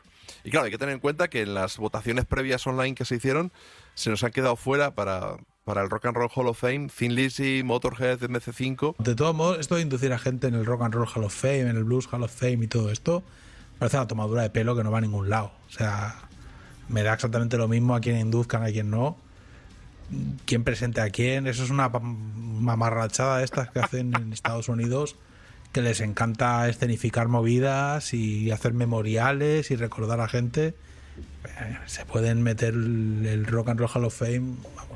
Bueno, ya que hemos mencionado a Sister Rosetta Tarp, yo creo que es una mujer que se merece, aunque no hacía blues puramente, pero eh, bueno, como early influence de- del rock and roll, estuvo transitando en un terreno fronterizo que no se sabe muy bien eh, cuál era. Y yo creo que sí que se merece que tú, con tu labor arqueológica, le dediques eh, pues tu rincón del blues. El Rincón del Blues con Dolphin Riot.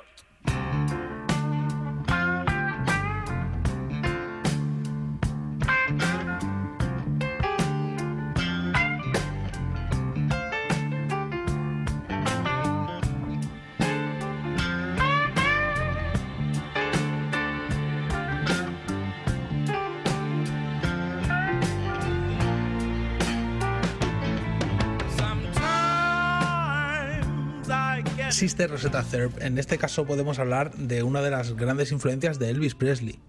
Normalmente cuando la gente habla de las influencias de Elvis, suele imaginarse músicos de country blancos, granjeros blancos, la misma gente a la que se supone que escuchaba Johnny Cash, la familia de John Carter, por ejemplo, que eran 800.000 y todos tocaban el violín y hacían country en las montañas y hoy en día votarían a Trump. Pero en realidad lo que hacía toda esta gente era pasarse por las iglesias afroamericanas a escuchar gospel. Y la persona que canalizó todo esto y lo convirtió en mainstream en Estados Unidos fue Sister Rosetta, que, aunque nosotros no lo sepamos, a día de hoy, en 1944, ya en ese año, en ese momento, fue considerada una de las creadoras del rock and roll con la canción Strange Things Happening Every Day, que fue el primer tema gospel, y esto es lo interesante, que entró en el Harlem Hit Parade, que el Harlem Hit Parade es lo mismo que los charts de R&B de hoy en día.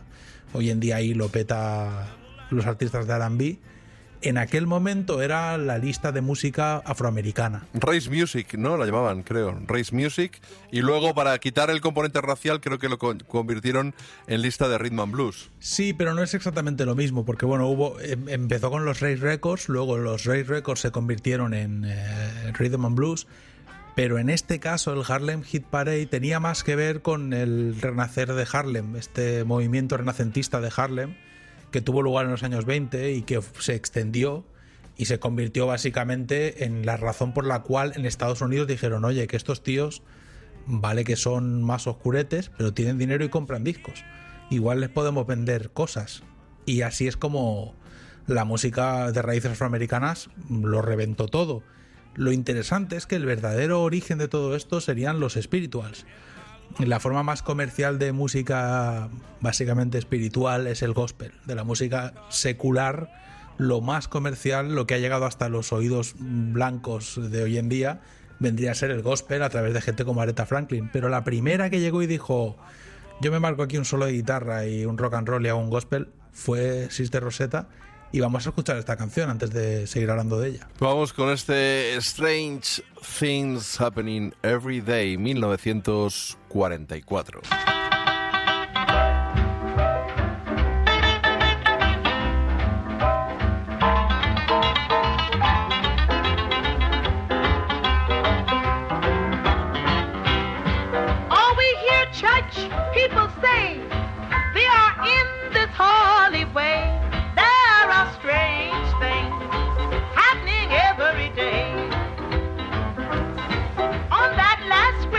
Great judgment day, when they drive them all away, there are strange things happening every day.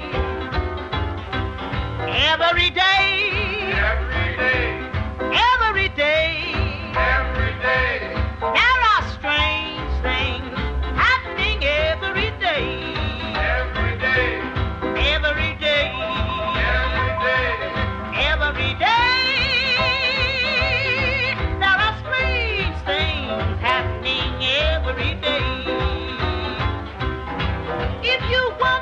the crime, you must learn to quit your line. There are strange things happening every day. If you hew right to the line, you can live right all the time.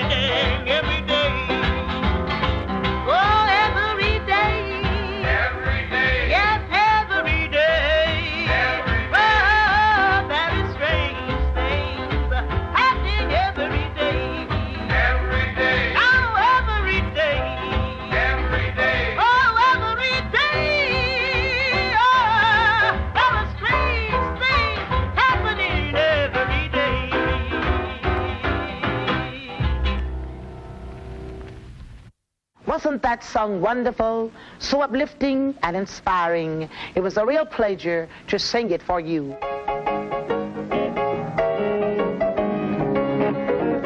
Up above my head, I hear music in the air. Up above my head, there is music in the air. Up above my head. La verdad es que la calidad de Sister Rosetta Tharpe es incuestionable y aparte, ya, dejando el arte de lado, esa presencia imponente, esas imágenes que hay con una SG blanca, evidentemente ya posteriores, cuando, cuando se se inventó esa, esa Gibson. Eh, ¿Cómo interactuó o cómo determinados artistas de, de Sun Records eh, fueron influidos por ella? Pero incluso también cómo, cómo la distorsión, cómo pudo influir en la electrificación del blues de Chicago y, de hecho acabar girando por, por Gran Bretaña junto, junto a Muddy Waters ya en los 60. Sí, hay que entender una cosa. Cuando nuestra amiga Sister Rosetta nació, que fue en 1915 en ah, Arkansas, que es Arkansas, realmente no existía nada de todo lo que estamos hablando ahora. Ella nació, como tantos otros músicos afroamericanos, en una zona rural. Para que os hagáis una idea, Mississippi, todos tenemos la idea de un sitio rural y deprimido. Pero aquí se hacen más chistes casi con Arkansas que con Mississippi. Es como la, la lepe. Arkansas, Tennessee son lugares muy deprimidos, muy de white trash people, donde había muchísima segregación racial y nacer ahí tampoco es que dijeras, oye, qué suerte has tenido. Has nacido en Arkansas en, en 1915. Pues te podía ir mal la vida por el mero hecho de ser mujer y, y afroamericana. Bueno, voy a decir negra porque esto de afroamericana de los, es como si de los blancos dijéramos europeo-americano. Me, me- me parece que es, un, es una cosa... Claro, porque los blancos también son europeos americanos. Pues Sister Rosetta es norteamericana, no afroamericana, de color negro. Y es curioso porque estamos hablando de un personaje que básicamente inicia su, su carrera y formación musical en la iglesia. Eh, Freud hubiera hecho 500.000 comentarios porque además de estar muy unida a su madre, era lo que hoy se conoce como queer. O sea, no es que fuera lesbiana, pero era bisexual y tenía relaciones mm, con cualquiera que se le cruzara y le gustara un poquito. Pero su mujer, su madre siempre estuvo muy pegada a ella, hasta que murió. O sea, incluso las fotos que ves de Rosetta en el estudio, hay una señora detrás sentada mirándola con cara de te veo a las dos hostias, esa es su madre. Y estuvo muy unida a su madre durante toda su vida. Por suerte, más allá de Arkansas estaba el estado de Illinois y a los 6-7 años decidió su familia mudarse a Chicago. Y a partir de ahí ya todo cambió. En Chicago ella se convirtió en una sensación, las colas en la iglesia para verla cantar eran espectaculares, de hecho hay imágenes de toda la calle llena de gente intentando entrar en la iglesia. Y bueno, pues empezó a moverse en el ambiente de la música con el beneplácito de su madre, hasta que llegó un día en que ella decidió que le gustaba mucho más lo que hacían los hombres que lo que hacía ella en la iglesia. Los hombres que le gustaba lo que hacían, pues eran gente como Bing Crosby, sin ir más lejos, que era un crooner. Pero claro, estamos hablando de 1938, año en el que año que nosotros conocemos muy bien en este programa porque fue en el que murió Robert Johnson y una de las cosas que hubiera hecho Robert Johnson de no haber muerto hubiera sido actuar en el Carnegie Hall, el evento que organizó John Hammond. Robert Johnson no estuvo, pero Sister Rosetta sí. Y ese fue un poco su bueno, su primer su primera piedra en el castillo que construiría. O sea, ella puso la piedrecica y dijo, mira, a partir de ahora yo voy a hacer lo que me dé la gana. Me da igual la música secular, Jesucristo está muy guay, pero estoy en Nueva York, aquí hay una fiesta que no veas y aquí están bebiendo alcohol todo el día y tocando rock and roll y a nadie le importa. Yo voy a hacer lo mismo. Ahí fue cuando grabó un tema que se llama Rock Me, en el que en principio ella está hablándole a Jesucristo. Y en el estribillo dice Rock Me con claras connotaciones sexuales. La canción la compuso Tommy Dorsey, pero la interpretación que hizo Sister Rosetta, siendo una mujer afroamericana o negra en 1938, causó, bueno, en fin, como que empezó, estuvo un tiempo sin poder pasar por las iglesias. Como que le decían, tú mejor si vas, si ves una iglesia, anda rápido. Y ella lo que dijo, bueno, ya me, ya me volveréis a abrazar. Me habéis negado tres veces, pero volveré por allí, que fue lo que pasó con el tiempo. Pero el Rock Me es considerado ya en 1938 también uno de esos temas que pudo influir a lo que serían niños en aquel momento como Elvis, como Jerry Lewis. Desde luego todas estas figuras estaban muy muy impactadas por Sister Rosetta por lo que tú has dicho. Porque era una, una señora a la que tú veías salir al escenario con una guitarra y hacer solos de rock and roll. O sea, la, imagen icónica de una SG sonando en plan Angus Young, en plan cualquier otro guitarrista de rock and roll que os imaginéis, viene de Sister Rosetta. O sea, yo no digo que Angus lleve una SG por Sister Rosetta, pero que la primera persona, la primera imagen que tú puedes encontrar de rock and roll, SG, una piba mirando al público desafiante, es Sister Rosetta y es en este momento con el Rock Me en el que dijo, a partir de aquí manda mi coño y lo y funcionó. O sea, le, le funcionó bastante bien. Así que si quieres escuchamos el, el Rock Me. Pues vamos ab- absolutamente empoderados a escuchar ese Rock Me de Sister Rosetta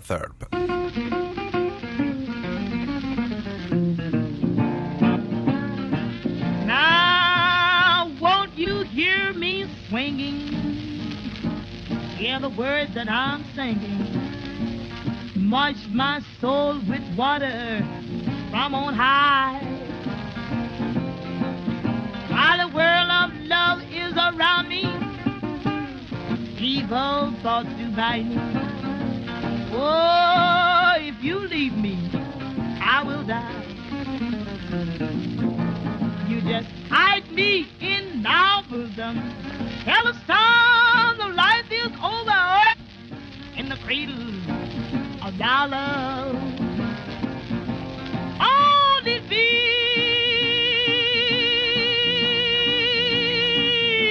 me. Hell, I want no more. Then you take me to your blessed home above faith I'm maintaining. I just go on uncomplaining.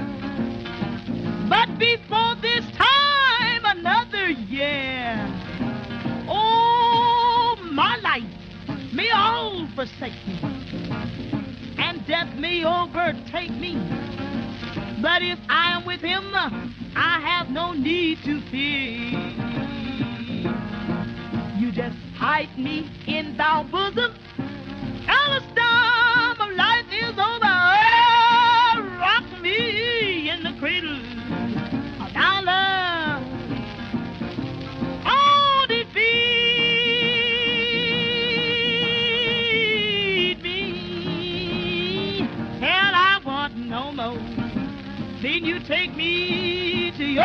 blessed home above.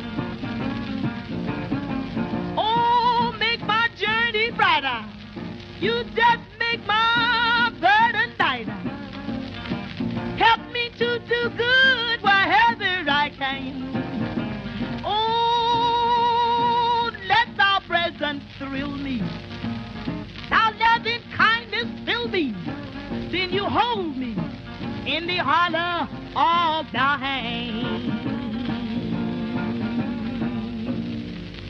Rock and Roll Animal, con JF León y Dolphin Riot.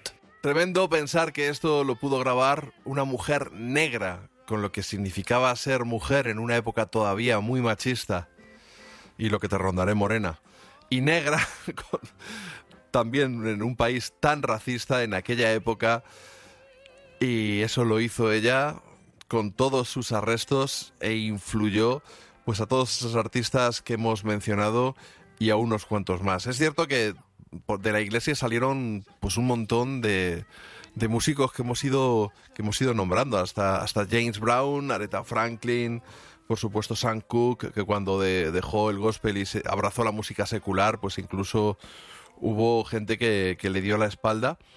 Pero esta, lo de esta mujer fue una auténtica revolución. Sí, además, tengamos en cuenta una cosa. He mencionado antes el, groundbreaking que dicen aquí, el espectacular evento del Carnegie Hall del 38.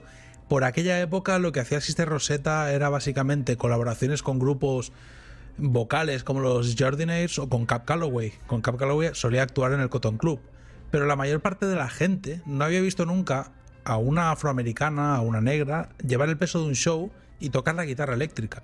Entonces, lo que hizo en el Carnegie Hall, además de que era gospel, y la música gospel no era popular como hoy en día, no existía el soul todavía, eh, lo que hizo fue presentarse ante lo que vendría a ser la creme de la creme. El Carnegie Hall es el lugar en el que en Nueva York se representaba música clásica europea, lo que se estudiaba en aquel momento como música digna de ser, por así decirlo, ensalzada como cultura, era música clásica europea, música hecha por, por blancos.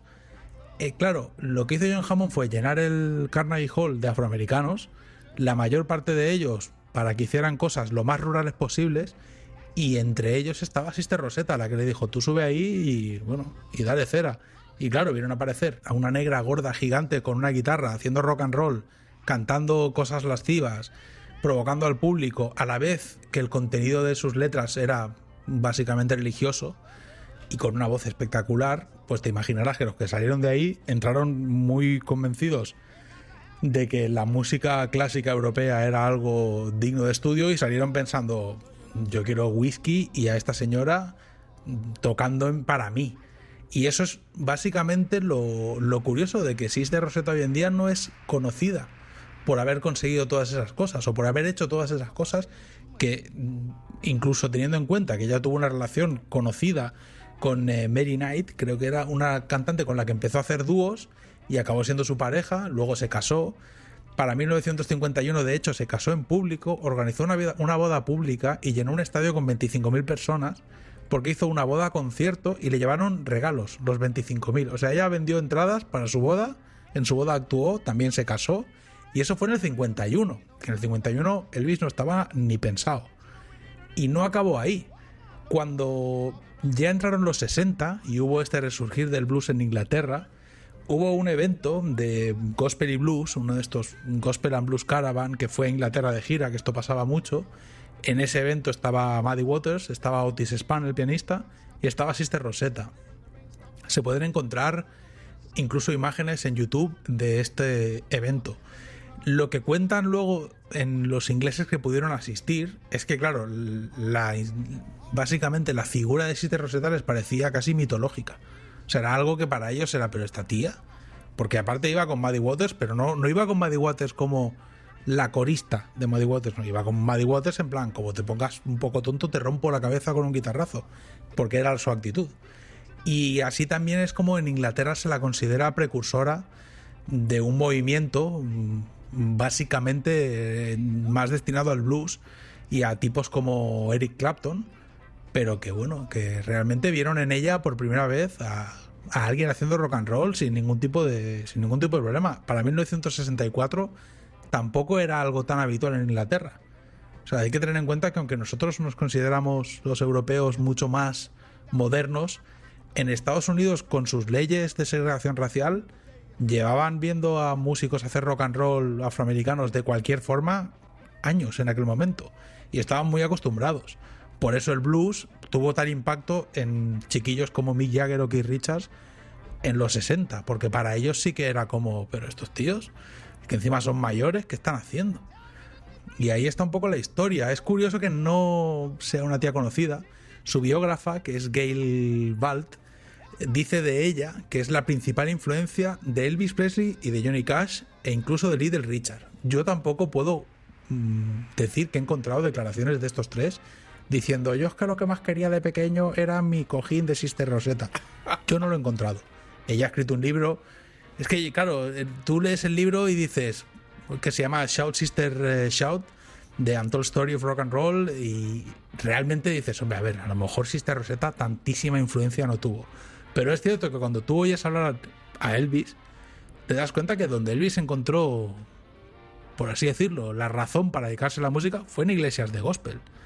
No, no fue realmente escuchando country, ni, ni haciendo ninguna de estas cosas de blancos que ahora nos cuentan, o que recuerda a Scotty Moore, cuando ves un vídeo de Scotty Moore, el guitarrista de Elvis, y te empieza a hablar de músicos blancos que le influenciaron.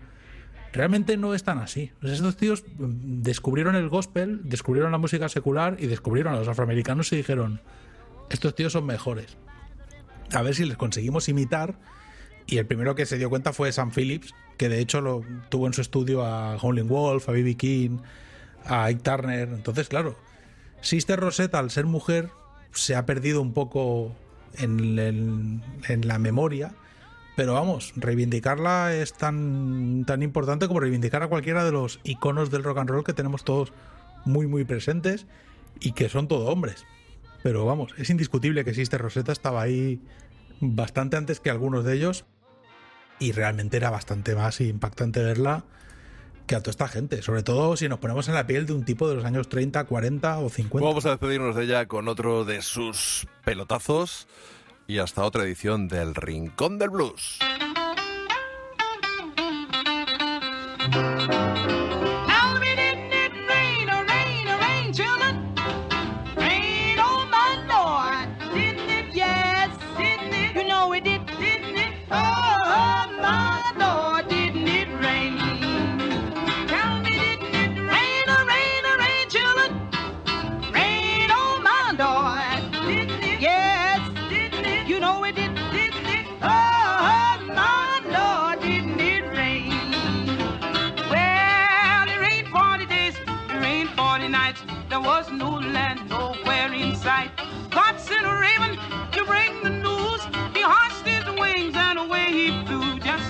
let it rain. You know it rain. Oh, how it rain. Rain too long. My it rain.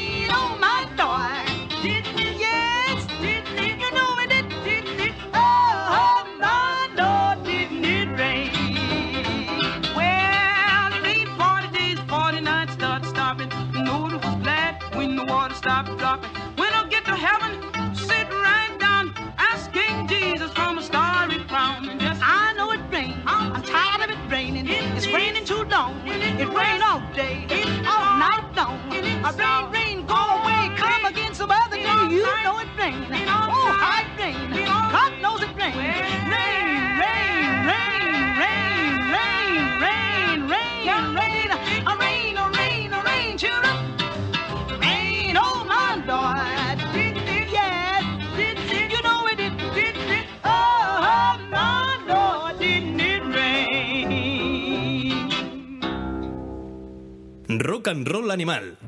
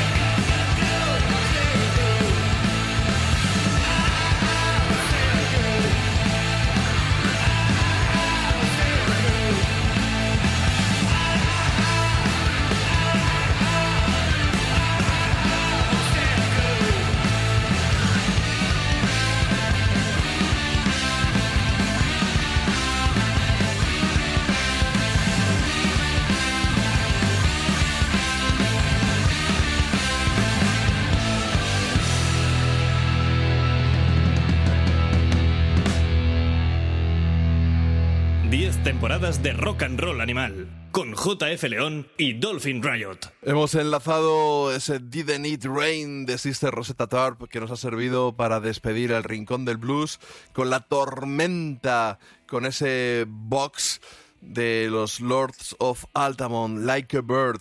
Es una de las bandas, ahora ya sabemos cuál es la distribución por días del festival Fuzzville que se va a celebrar en Benidorm los días 27 y 28 de marzo. Y una de las bandas destacadas, por supuesto, es el combo de Jake the Preacher Cavalier, conocido por sus devaneos primero instrumentales con los bomboras, que si no me equivoco tocaron en la pasada edición del Surforama, hicieron una reunión casi exclusiva para eso, y que van a estar tocando junto con Man, Norastroman, los Hypnotics, los Maharajas, que son unos escandinavos, los Handmen, todo eso va a ocurrir el sábado 28, pero atención que es que el viernes 27 están los Dwarfs, están los Black Lips, están los discípulos de Dionisos y bueno, pues yo creo que, que habrá que acercarse por allí para disfrutar de, de una buena andanada de guitarrazos, de distorsión, de fuzz y aparte es que los Lords of Altamont, bueno, los Hypnotics ya me he deshecho en elogios miles de veces. Manor Astroman, no sabía ni que seguían en activo, son divertidos, hacen música instrumental un poco friki, con un toque espacial, van con sus monos, con sus efectos, con sus ceremines.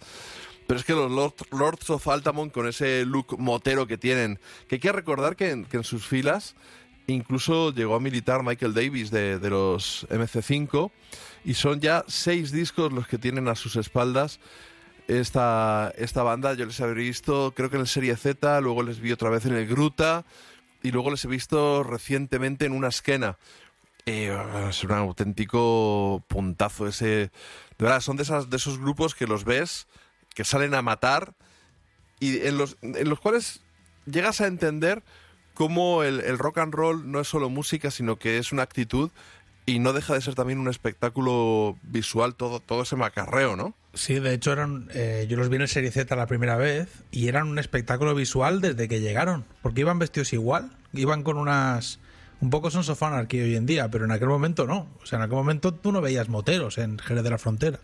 Y me acuerdo que iban con unas tejanas, con Lords of Altamont detrás, y iban igual. Aparte iban hasta en fila. Yo creo que lo tenían calculado. Entonces tú estabas en el festi y pasaban cinco tíos con, con una pinta de moteros de peli que flipas, que parecían los de parecían personajes de Wild One, de la peli de Marlon Brando y Lee Marvin. De hecho, esa peli, Wild One, es casi la inspiración del look rockero, ¿no? Con esa chupa de cremalleras de cuero. Sí, sí, nace ahí. De esto, esto, esto lo he hablado muchas veces con Fernando Pardo, cómo en realidad el rock and roll, mm, en la estética rock and rollera, viene del cine y no de la música. Porque no viene de Elvis, no viene de Chuck Berry, no viene de Chess Records, no, no viene de Sam Phillips. Esto tuvo que ver más con la actitud y con el cine. Porque claro, ves a Marlon Brando. Yo recuerdo ver esa peli con mi padre y decir, es que es el puto amo Marlon Brando. O sea, si encima cantara como Elvis, ya no te digo. Y Lee Marvin en esa peli se sale. Aparte, esto me lo contó Fernando, que son moteros de verdad el resto. O sea, hay actores, pero la mayoría son tipos moteros de verdad, con sus chupas y, y sus ganas de apuñalar gente.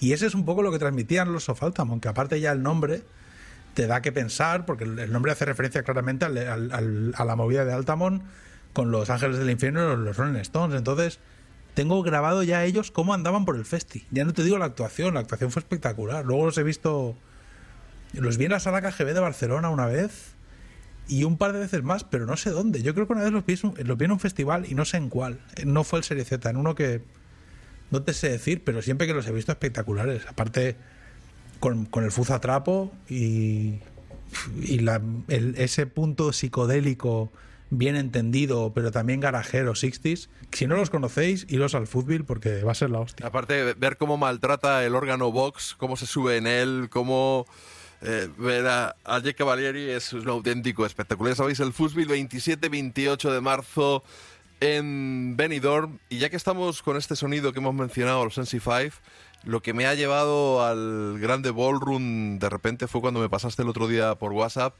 este People in the Sky, el tercer trabajo de los Schizophonics. Qué maravilla, otro disco del 2019 que se habría colado en mi top 10 sin dudarlo. Y ese toque que tiene de voz a los Rob Tyner, con esos arrebatos guitarreros que te recuerdan a, a MC5, aunque lo hagan un poco a su estilo. Y yo creo que lo que tenemos que hacer es zam- zambullirnos en plancha, aunque sea, en este Something's Got to Give.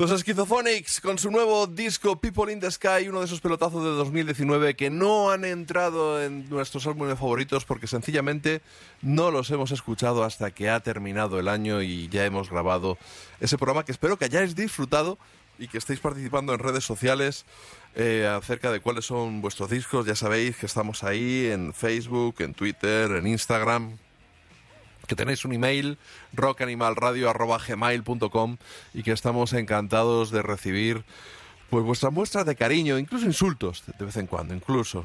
Sí, ¿por qué no? ¿Por qué no? Vamos a decirlo, ¿por qué no?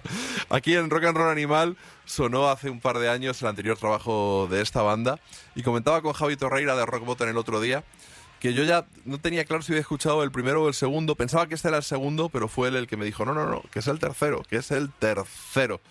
Y de verdad, van a volver a sonar los Schizophonics. Me los pasó Javi a mí, se me pasó completamente por alto el disco, pero ni, ni recordaba el nombre del grupo. Supongo que lo habré oído en algún momento, pero perdido perdido estaba en mi subconsciente y flipé con el disco. Si se lo hubiera oído antes, hubiera entrado a mi top 10 también. Por eso os digo siempre que los top 10 son muy relativos. Porque, bueno, a mí me flipa este estilo de música. Entonces, yo te podría hacer un top 10 de discos que suenen así, solo porque suenan así aunque tengan canciones de mierda, porque yo soy así, soy idiota. Entonces, claro, tú te fías de mi top 10 y dices, pero este tío es un subnormal y probablemente tengas razón, pero es que claro, cuando alguien pisa el fuzz mm, como Dios manda y tiene una, un cantante o hay una voz ahí que te retrotrae un poco al Detroit de los 60, es que, claro, ¿qué, le vamos a hacer? ¿Quién- No tenemos la culpa, no podemos parar el río con las manos. Eso es- fue espectacular y sigue siendo espectacular cualquiera que consiga llevarnos a esa atmósfera. Los que queráis ver a los Schizophonics podéis asistir al Surforama, festival que se celebra en Valencia todos los años en mayo, este año del 21 al 23, que tiene como cabeza de cartel a J.D. McPherson, que está celebrando el décimo aniversario de su Sign and Signifiers, con lo cual se supone que hará un, un show más de rock and roll que lo que está ofreciendo últimamente, pero van a estar también desde Estados Unidos los Satan Pilgrims, desde México los Twin Tones, luego Juanito de Wow y los Arcs con su nuevo, van a to- va a tocar Juanito Wow con los Malinches, van a estar los Kongsmen que vienen del Congo, cuidado, los Wake Chargers franceses, en fin, el típico festival que montan la gente del Surforama con Diego RJ del, del sótano como maestro de ceremonias y que a ver si es de esos festivales que una, de una vez por todas me puedo escapar a disfrutar de él para ver, por ejemplo, a los Schizophonics o a, los, o a JD McPherson, que tengo muchas ganas, que cuando le vi en la Joya Eslava la verdad es que pegó un conciertaco impresionante. Yo no he visto a JD McPherson, me gustaría ver bastante, poder disfrutarles, pero a mí la verdad es que sus discos, ya lo hablamos un día, es un poco rockabilly. Me gusta mucho el disco que hizo con el, que el último que me pasaste tú, que creo que es el penúltimo, ¿no? En realidad, el que sonaba un poco más a Black Keys, tenía un sonido un poquito más eh, hipster blues. Porque todo lo otro que ha hecho es muy rock and rollerillo, rockabilly, me pongo gomina, me hago un tupé, me pongo unas gafas de aviador, soy un flipado. A ver, empezó así, era un tío que venía de la escena rockabilly y un poco también como Imelda May que se van, van desapareciendo los tupés de sus conciertos por- al abrir su espectro musical. Ha pasado un poco lo mismo con JD McPherson, su primer disco era muy rockabilly, el segundo no tanto.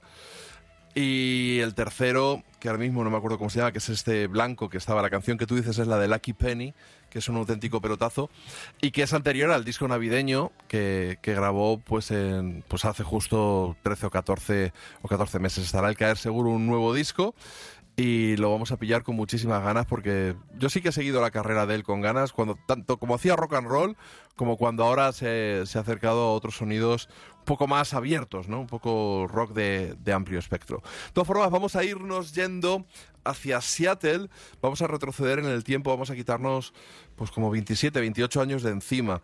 Una de las grandes bandas olvidadas de Seattle son los Screaming Trees. Eh, la carrera en solitario de su cantante, que empezó siendo pues bastante, bastante interesante, al final hay que reconocerlo. Ha acabado aburriendo hasta las ovejas. Y sin embargo, sí, sí, sí, sí, sí, sí, sí, hay, hay que decirlo. Sin embargo, los discos de Screaming Trees todavía suenan muy frescos. Y yo me he pillado últimamente eh, las ediciones eh, creo que, ¿cómo le llamaban? Extended Editions de dos de sus mejores discos, el Sweet Oblivion, que es con el que se hicieron famosos, sobre todo, y el Dust. Bueno, pues en, creo que es en la del Dust, viene en el segundo compacto, Wasted Time, que es la cara B del single From All I Know.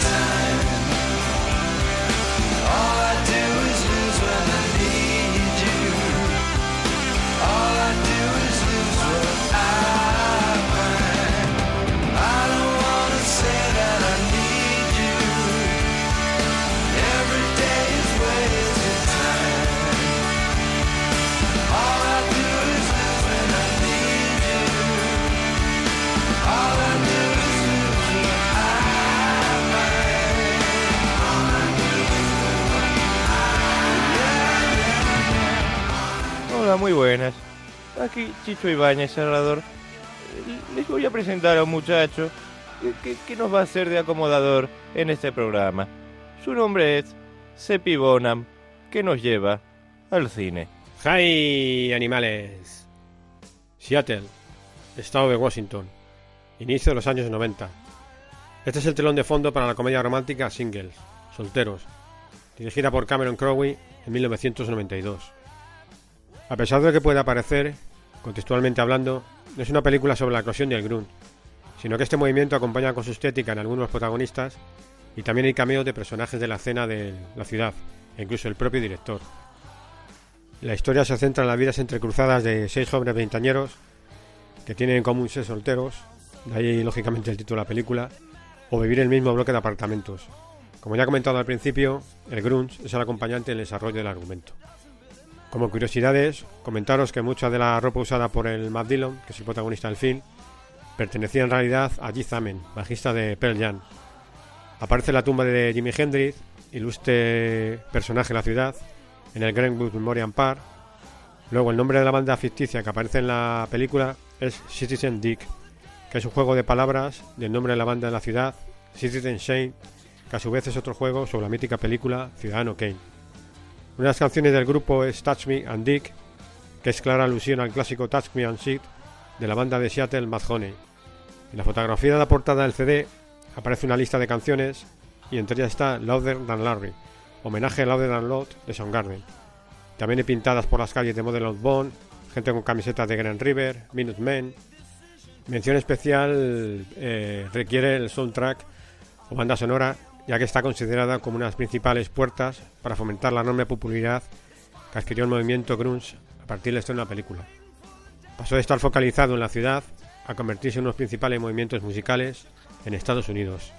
Además de clásicos rockeros de Seattle como Hendrix y Sumaid Bilot o The Monger, en realidad Anne y Nancy Wilson de las fabulosas Hair, que interpretan The Battle of Evermore de mis eh, adorados y queridos Led Zeppelin, contiene contribuciones de gran Paul Westerberg en su primer trabajo en solitario tras su marcha a los fabulosos Replacement, con dos adictivas y maravillosas canciones, además de participar en el score del film.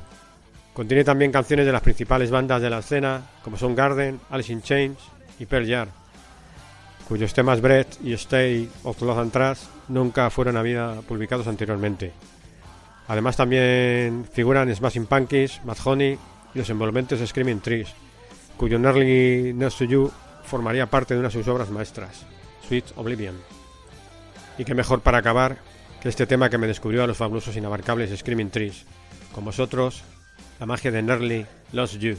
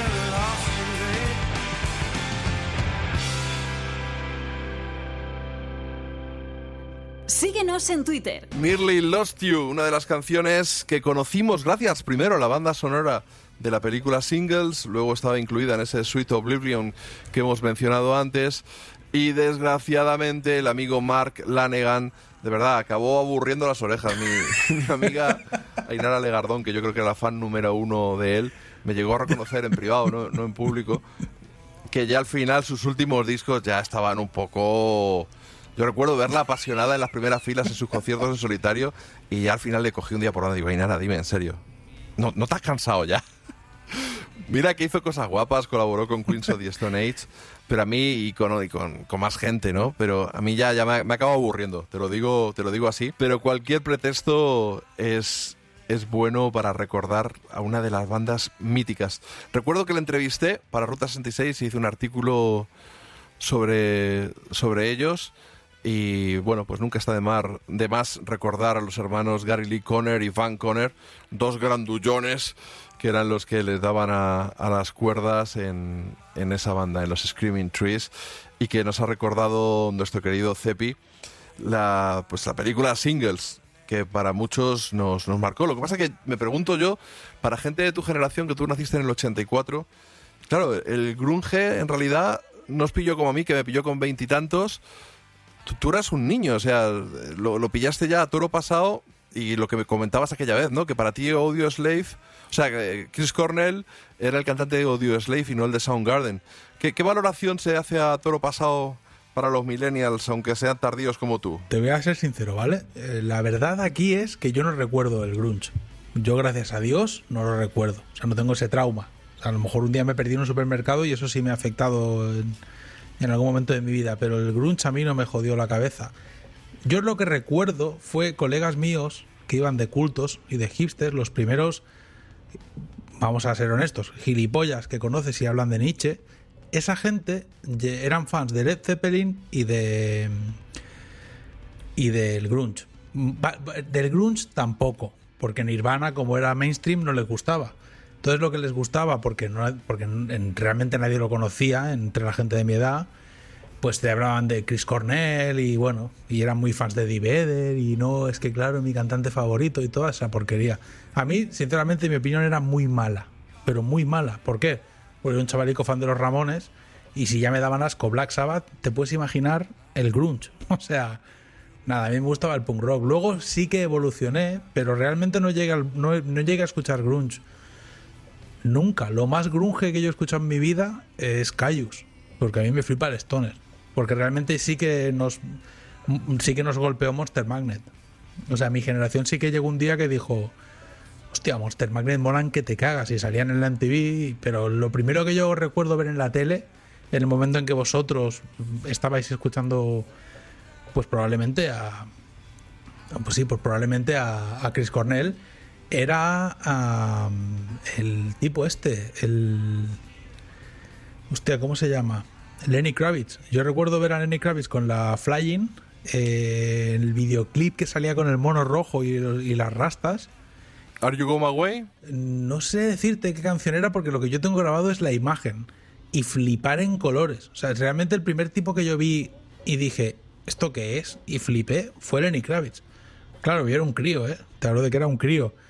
Y no sé si yo habré, supongo que habré tenido noticia de Kurt Cobain en algún momento, pero me daba igual. Así como recuerdo perfectamente la muerte de Freddie Mercury, toda la movida de Kurt Cobain yo no la recuerdo. No era mi, no, no la recuerdo. Sí que recuerdo lo que te digo, pues después descubrí el grunge y pensé, pues tío, qué suerte he tenido que esto que esto no me ha tocado en, en una etapa en la que mi cerebro se estaba desarrollando y podía causarme algún problema. Entonces, realmente yo me hice fan de Chris Cornell a raíz de Audioslave, la verdad. Lo digo con todo el respeto del mundo para los que os gusta el grunge. A ver, no suena, no suena muy respetuoso he de decirte. Con todo el cariño, además. Pero sí es cierto que ya los que pintamos canas. Bueno, tú también las pintas, ¿no? Porque estás envejecido prematuramente. Pero como se puede apreciar en el dibujo de ladrón, hay que decirlo. que te ha cambiado la cara, ya no eres un pedófilo, ahora simplemente eres una señora mayor, ¿no? Te ha convertido en Patti Smith de repente. Sí. Ya no soy pelirrojo. Es que yo peino canas desde los 22. O sea, yo tengo canas de toda la vida. Siempre he sido canoso. Lo que no, lo que no he sido es alguien con los arrestos de ponerme a escuchar grunge. Eso no me. No, nunca. Bueno, Ca- Cayus tiene momentos en los que se ponen también un poco ácidos, un poco oscuretes, un poco que dices, oh, la soledad. Pero bueno, es otro A rollo. ver, pero es que eh, el, el grunge o el grunge o el grunge o como queramos llamarlo, realmente es un cajón desastre en el que cupo de todo, ¿no? Sí, sí. Eh, musicalmente dicen que lo más grunge eran Mahoney, eran Green River, el, bueno, pues esa la semilla de lo que posteriormente sería Mother Love Bone y, posterior, y, y Mahoney.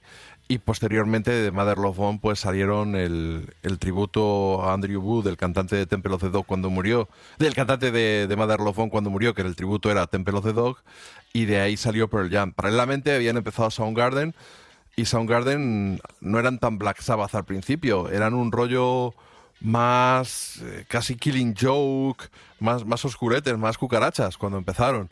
Pero a la vez te encontrabas, pues eso, a los Screaming Trees, luego los Melvins también se dejaban caer por allí, por Seattle se acercaban allí. Bueno, Bad, Motorfinger me gusta mucho, por ejemplo, ¿vale? O sea, que ese disco tengo que reconocer que lo he escuchado ya de mayor y he dicho, hostia, esto es un discazo.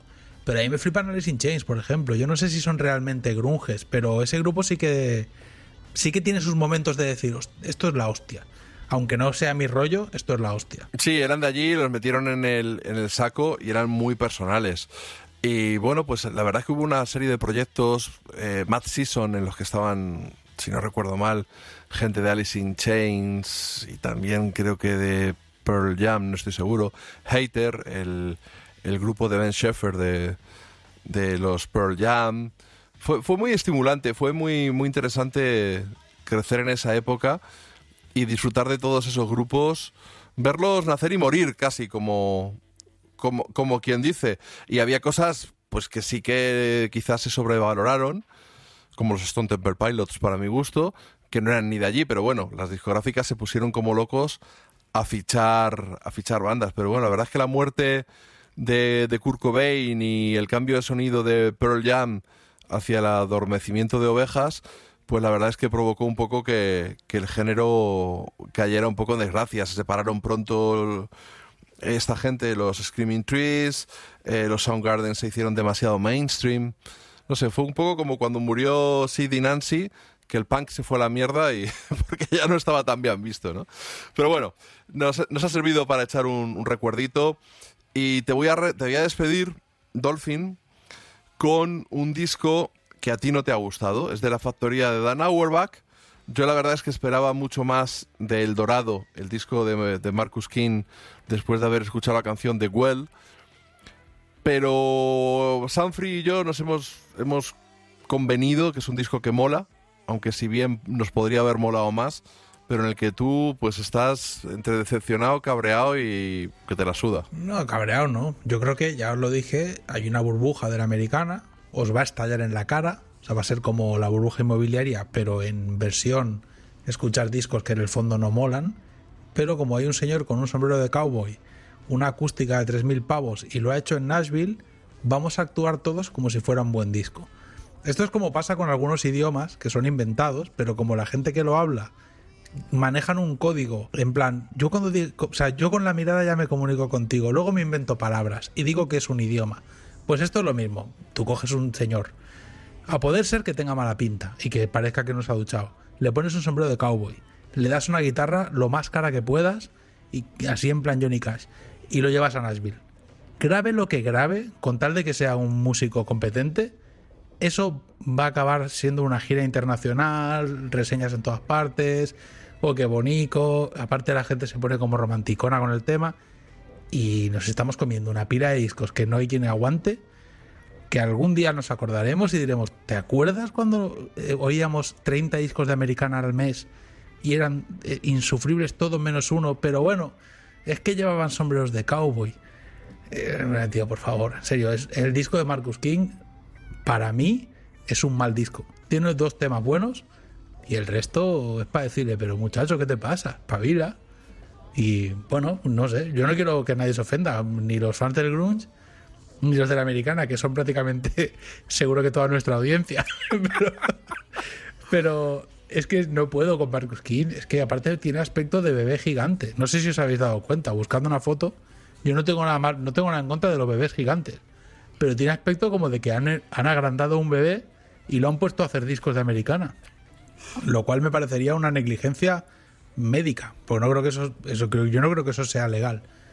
Pero en caso de que sea un adulto y no un bebé, joder, para un adulto el disco no, no está. No, tío, no puedo, no puedo con él. El single reconozco que el, el single estuvo guay. Oímos el single y pensé, esto igual mola. Y luego me puse el disco y madre mía, o sea, ni lo terminé. Es que es para decirle, pero esto ni para calzar una mesa, para nada. A mí no me gusta. Y ya está. Bueno. No tengo nada más que, más que decir. Bueno, Dolphin, un abrazo. Te dejamos, eh, ya sabéis, eh, tened claro que JF León es la persona con criterio en este programa. Dolphin es el que se mete con la audiencia, con los amantes del grunge, con los amantes de la americana. Eh, piensa así, pues algunas cosas sí, otras no. Pues es divertido, tiene talento. es un poco tocapelotas, es nuestro troll particular, pero le queremos. Y te vamos a dedicar para despedirte, Dolphin, este Wild Flowers and Wine. Bye bye. wildflowers and wine. The old scratchy record plays in the background of our lives. We're still here dancing after all this time. Wildflowers and wine.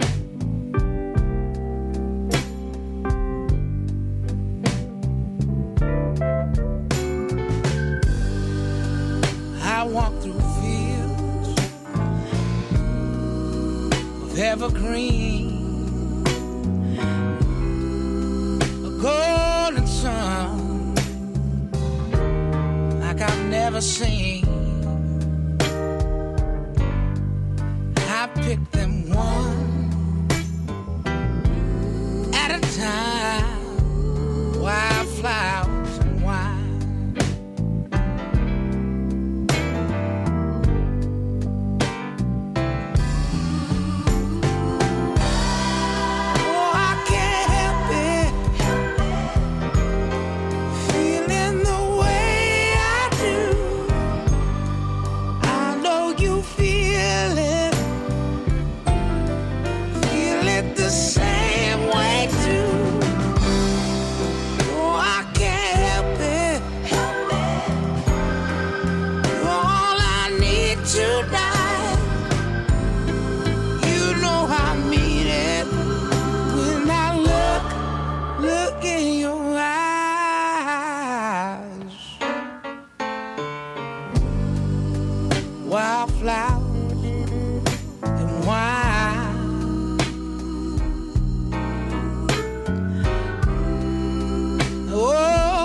Scratchy record plays in the background of our lives. We're still here dancing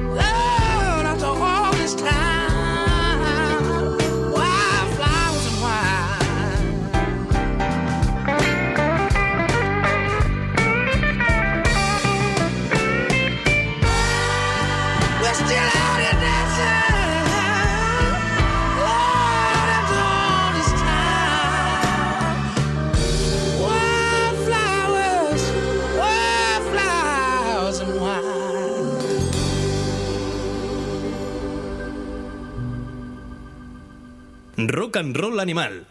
Síguenos en Twitter.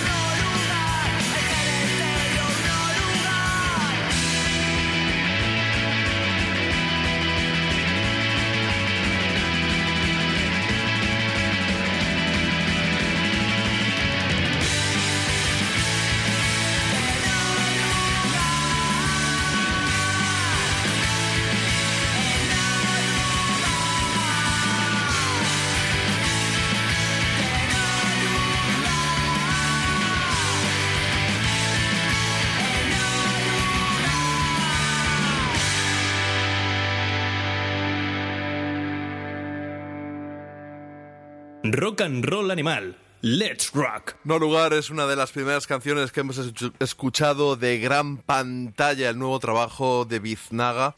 Una banda que está dando mucho que hablar, que ocupa, vamos a decir que sorprendentemente la portada de la revista Ruta 66, que no se ha prodigado demasiado, pues como nosotros en, la música nacional, al menos en cuanto a portadas de revistas, Ex Museo, Naton Rumba, José le han estado varias veces cada uno de ellos en la portada de la revista, pero no es habitual encontrarnos eh, a una banda tan joven que lleva tan poquito tiempo como ellos, Biznaga. Eh, si no me equivoco, en este 2019 han sido votados por los redactores de la revista como la mejor banda nacional en directo. La verdad es que eh, su punk destila energía por los cuatro costados, influencias eh, del punk británico de finales de los 70, eh, pero con un deje en la voz un tanto borroquilla que nos puede recordar a Escorbuto, a La Polla, alguno de los grandes referentes del rock radical vasco. Y están en la, en la portada del, del Ruta gracias a una entrevista que les hace Roger Estrada, que es uno de sus máximos prescriptores, un tipo con muy buen gusto, y solo por eso ya merece la pena seguirle la pista a estos chicarrones. Ojeando la revista del Ruta, por no quedarnos solo en la portada, vemos una entrevista de Héctor García a Greg Daly, el ex cantante de Afghan Weeks, porque entiendo que ya no siguen, que han vuelto, se van, bueno, ya son de estos grupos rollo Guadiana que aparecen y desaparecen. Y es un número que está muy bien, también trae entrevista a los Black Lips, otros de los destacados. Sergio Martos se enfrenta a Mr. Windorf, que ya hemos dicho que va a estar aquí tocando prácticamente completo ese Power Trip. Emma Fernández, un disco de rock and roll hecho aquí en España, que va a sonar en la próxima edición de Rock and Roll Animal. También es entrevistado en la revista. Ignacio Juliá, probablemente el mayor especialista del mundo en Sonic Youth y en Velvet Underground, se marca un buen artículo eh, en base a esta última banda, la banda de Lou Reed. También hay una entrevista a Gospel Beach, en realidad, pues a su líder, a Brent Raidmaker, un tío que seguimos desde Beachwood Sparks y que ha estado en un montón de proyectos y que ya dijimos que están aquí tocando estos días. Un homenaje a Roy Loney por parte de Alfred Crespo y Manuel Beteta, ya lo dijimos en uno de los arranques de los últimos programas de Rock and Roll Animal.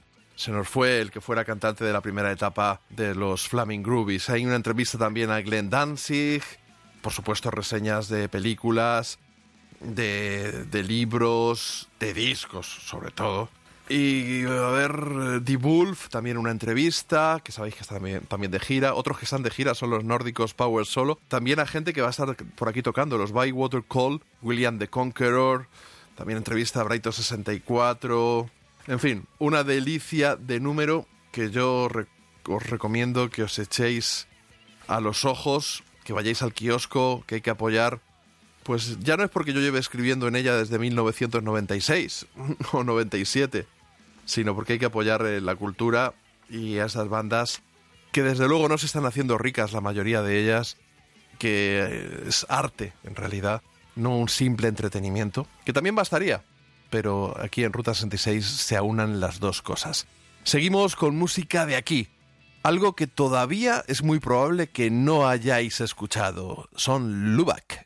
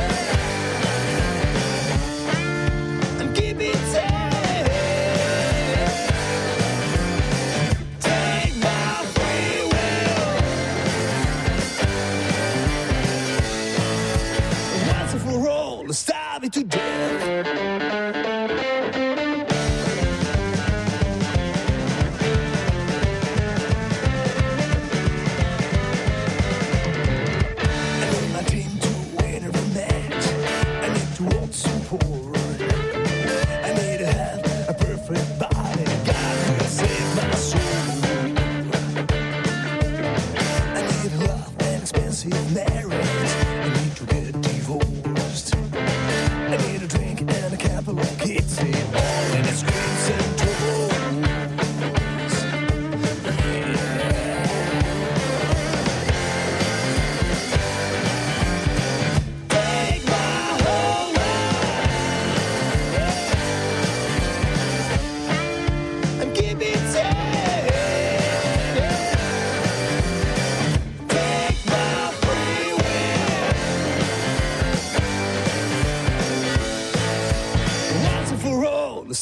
starve it to death.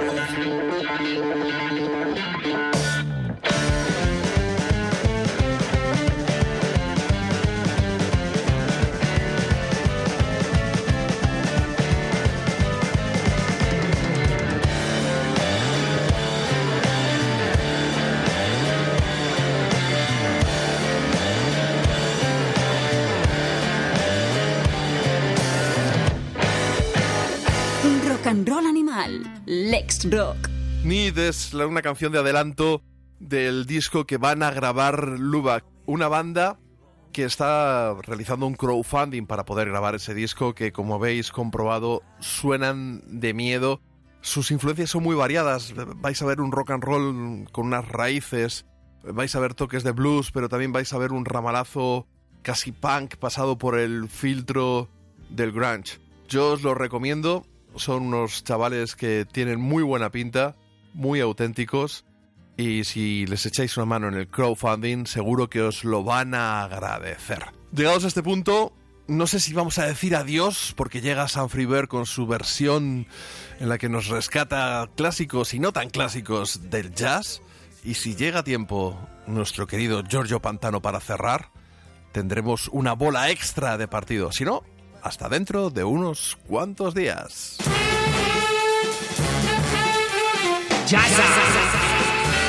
Hoy os vamos a hablar de Oliver Nelson y su álbum The Blues and the Abstract Truth, para terminar poniendo un tema apabullante, el segundo corte del álbum, titulado Hold Down, un absoluto y alucinante ejercicio de bebop de los que no se recuerdan.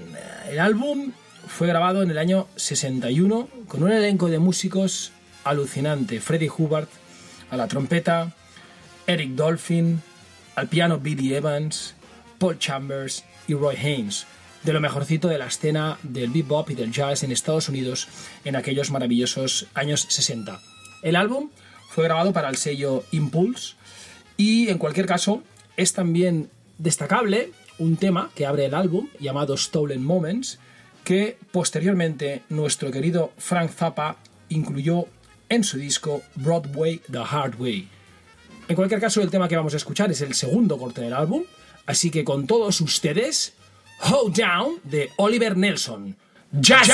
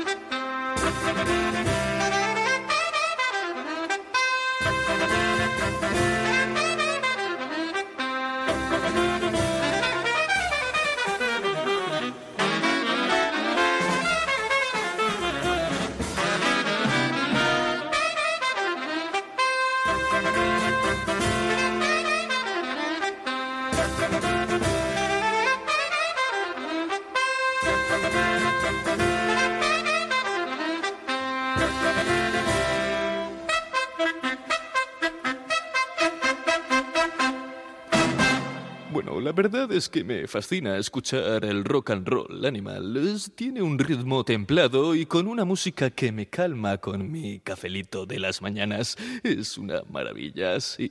Me fascina el rock.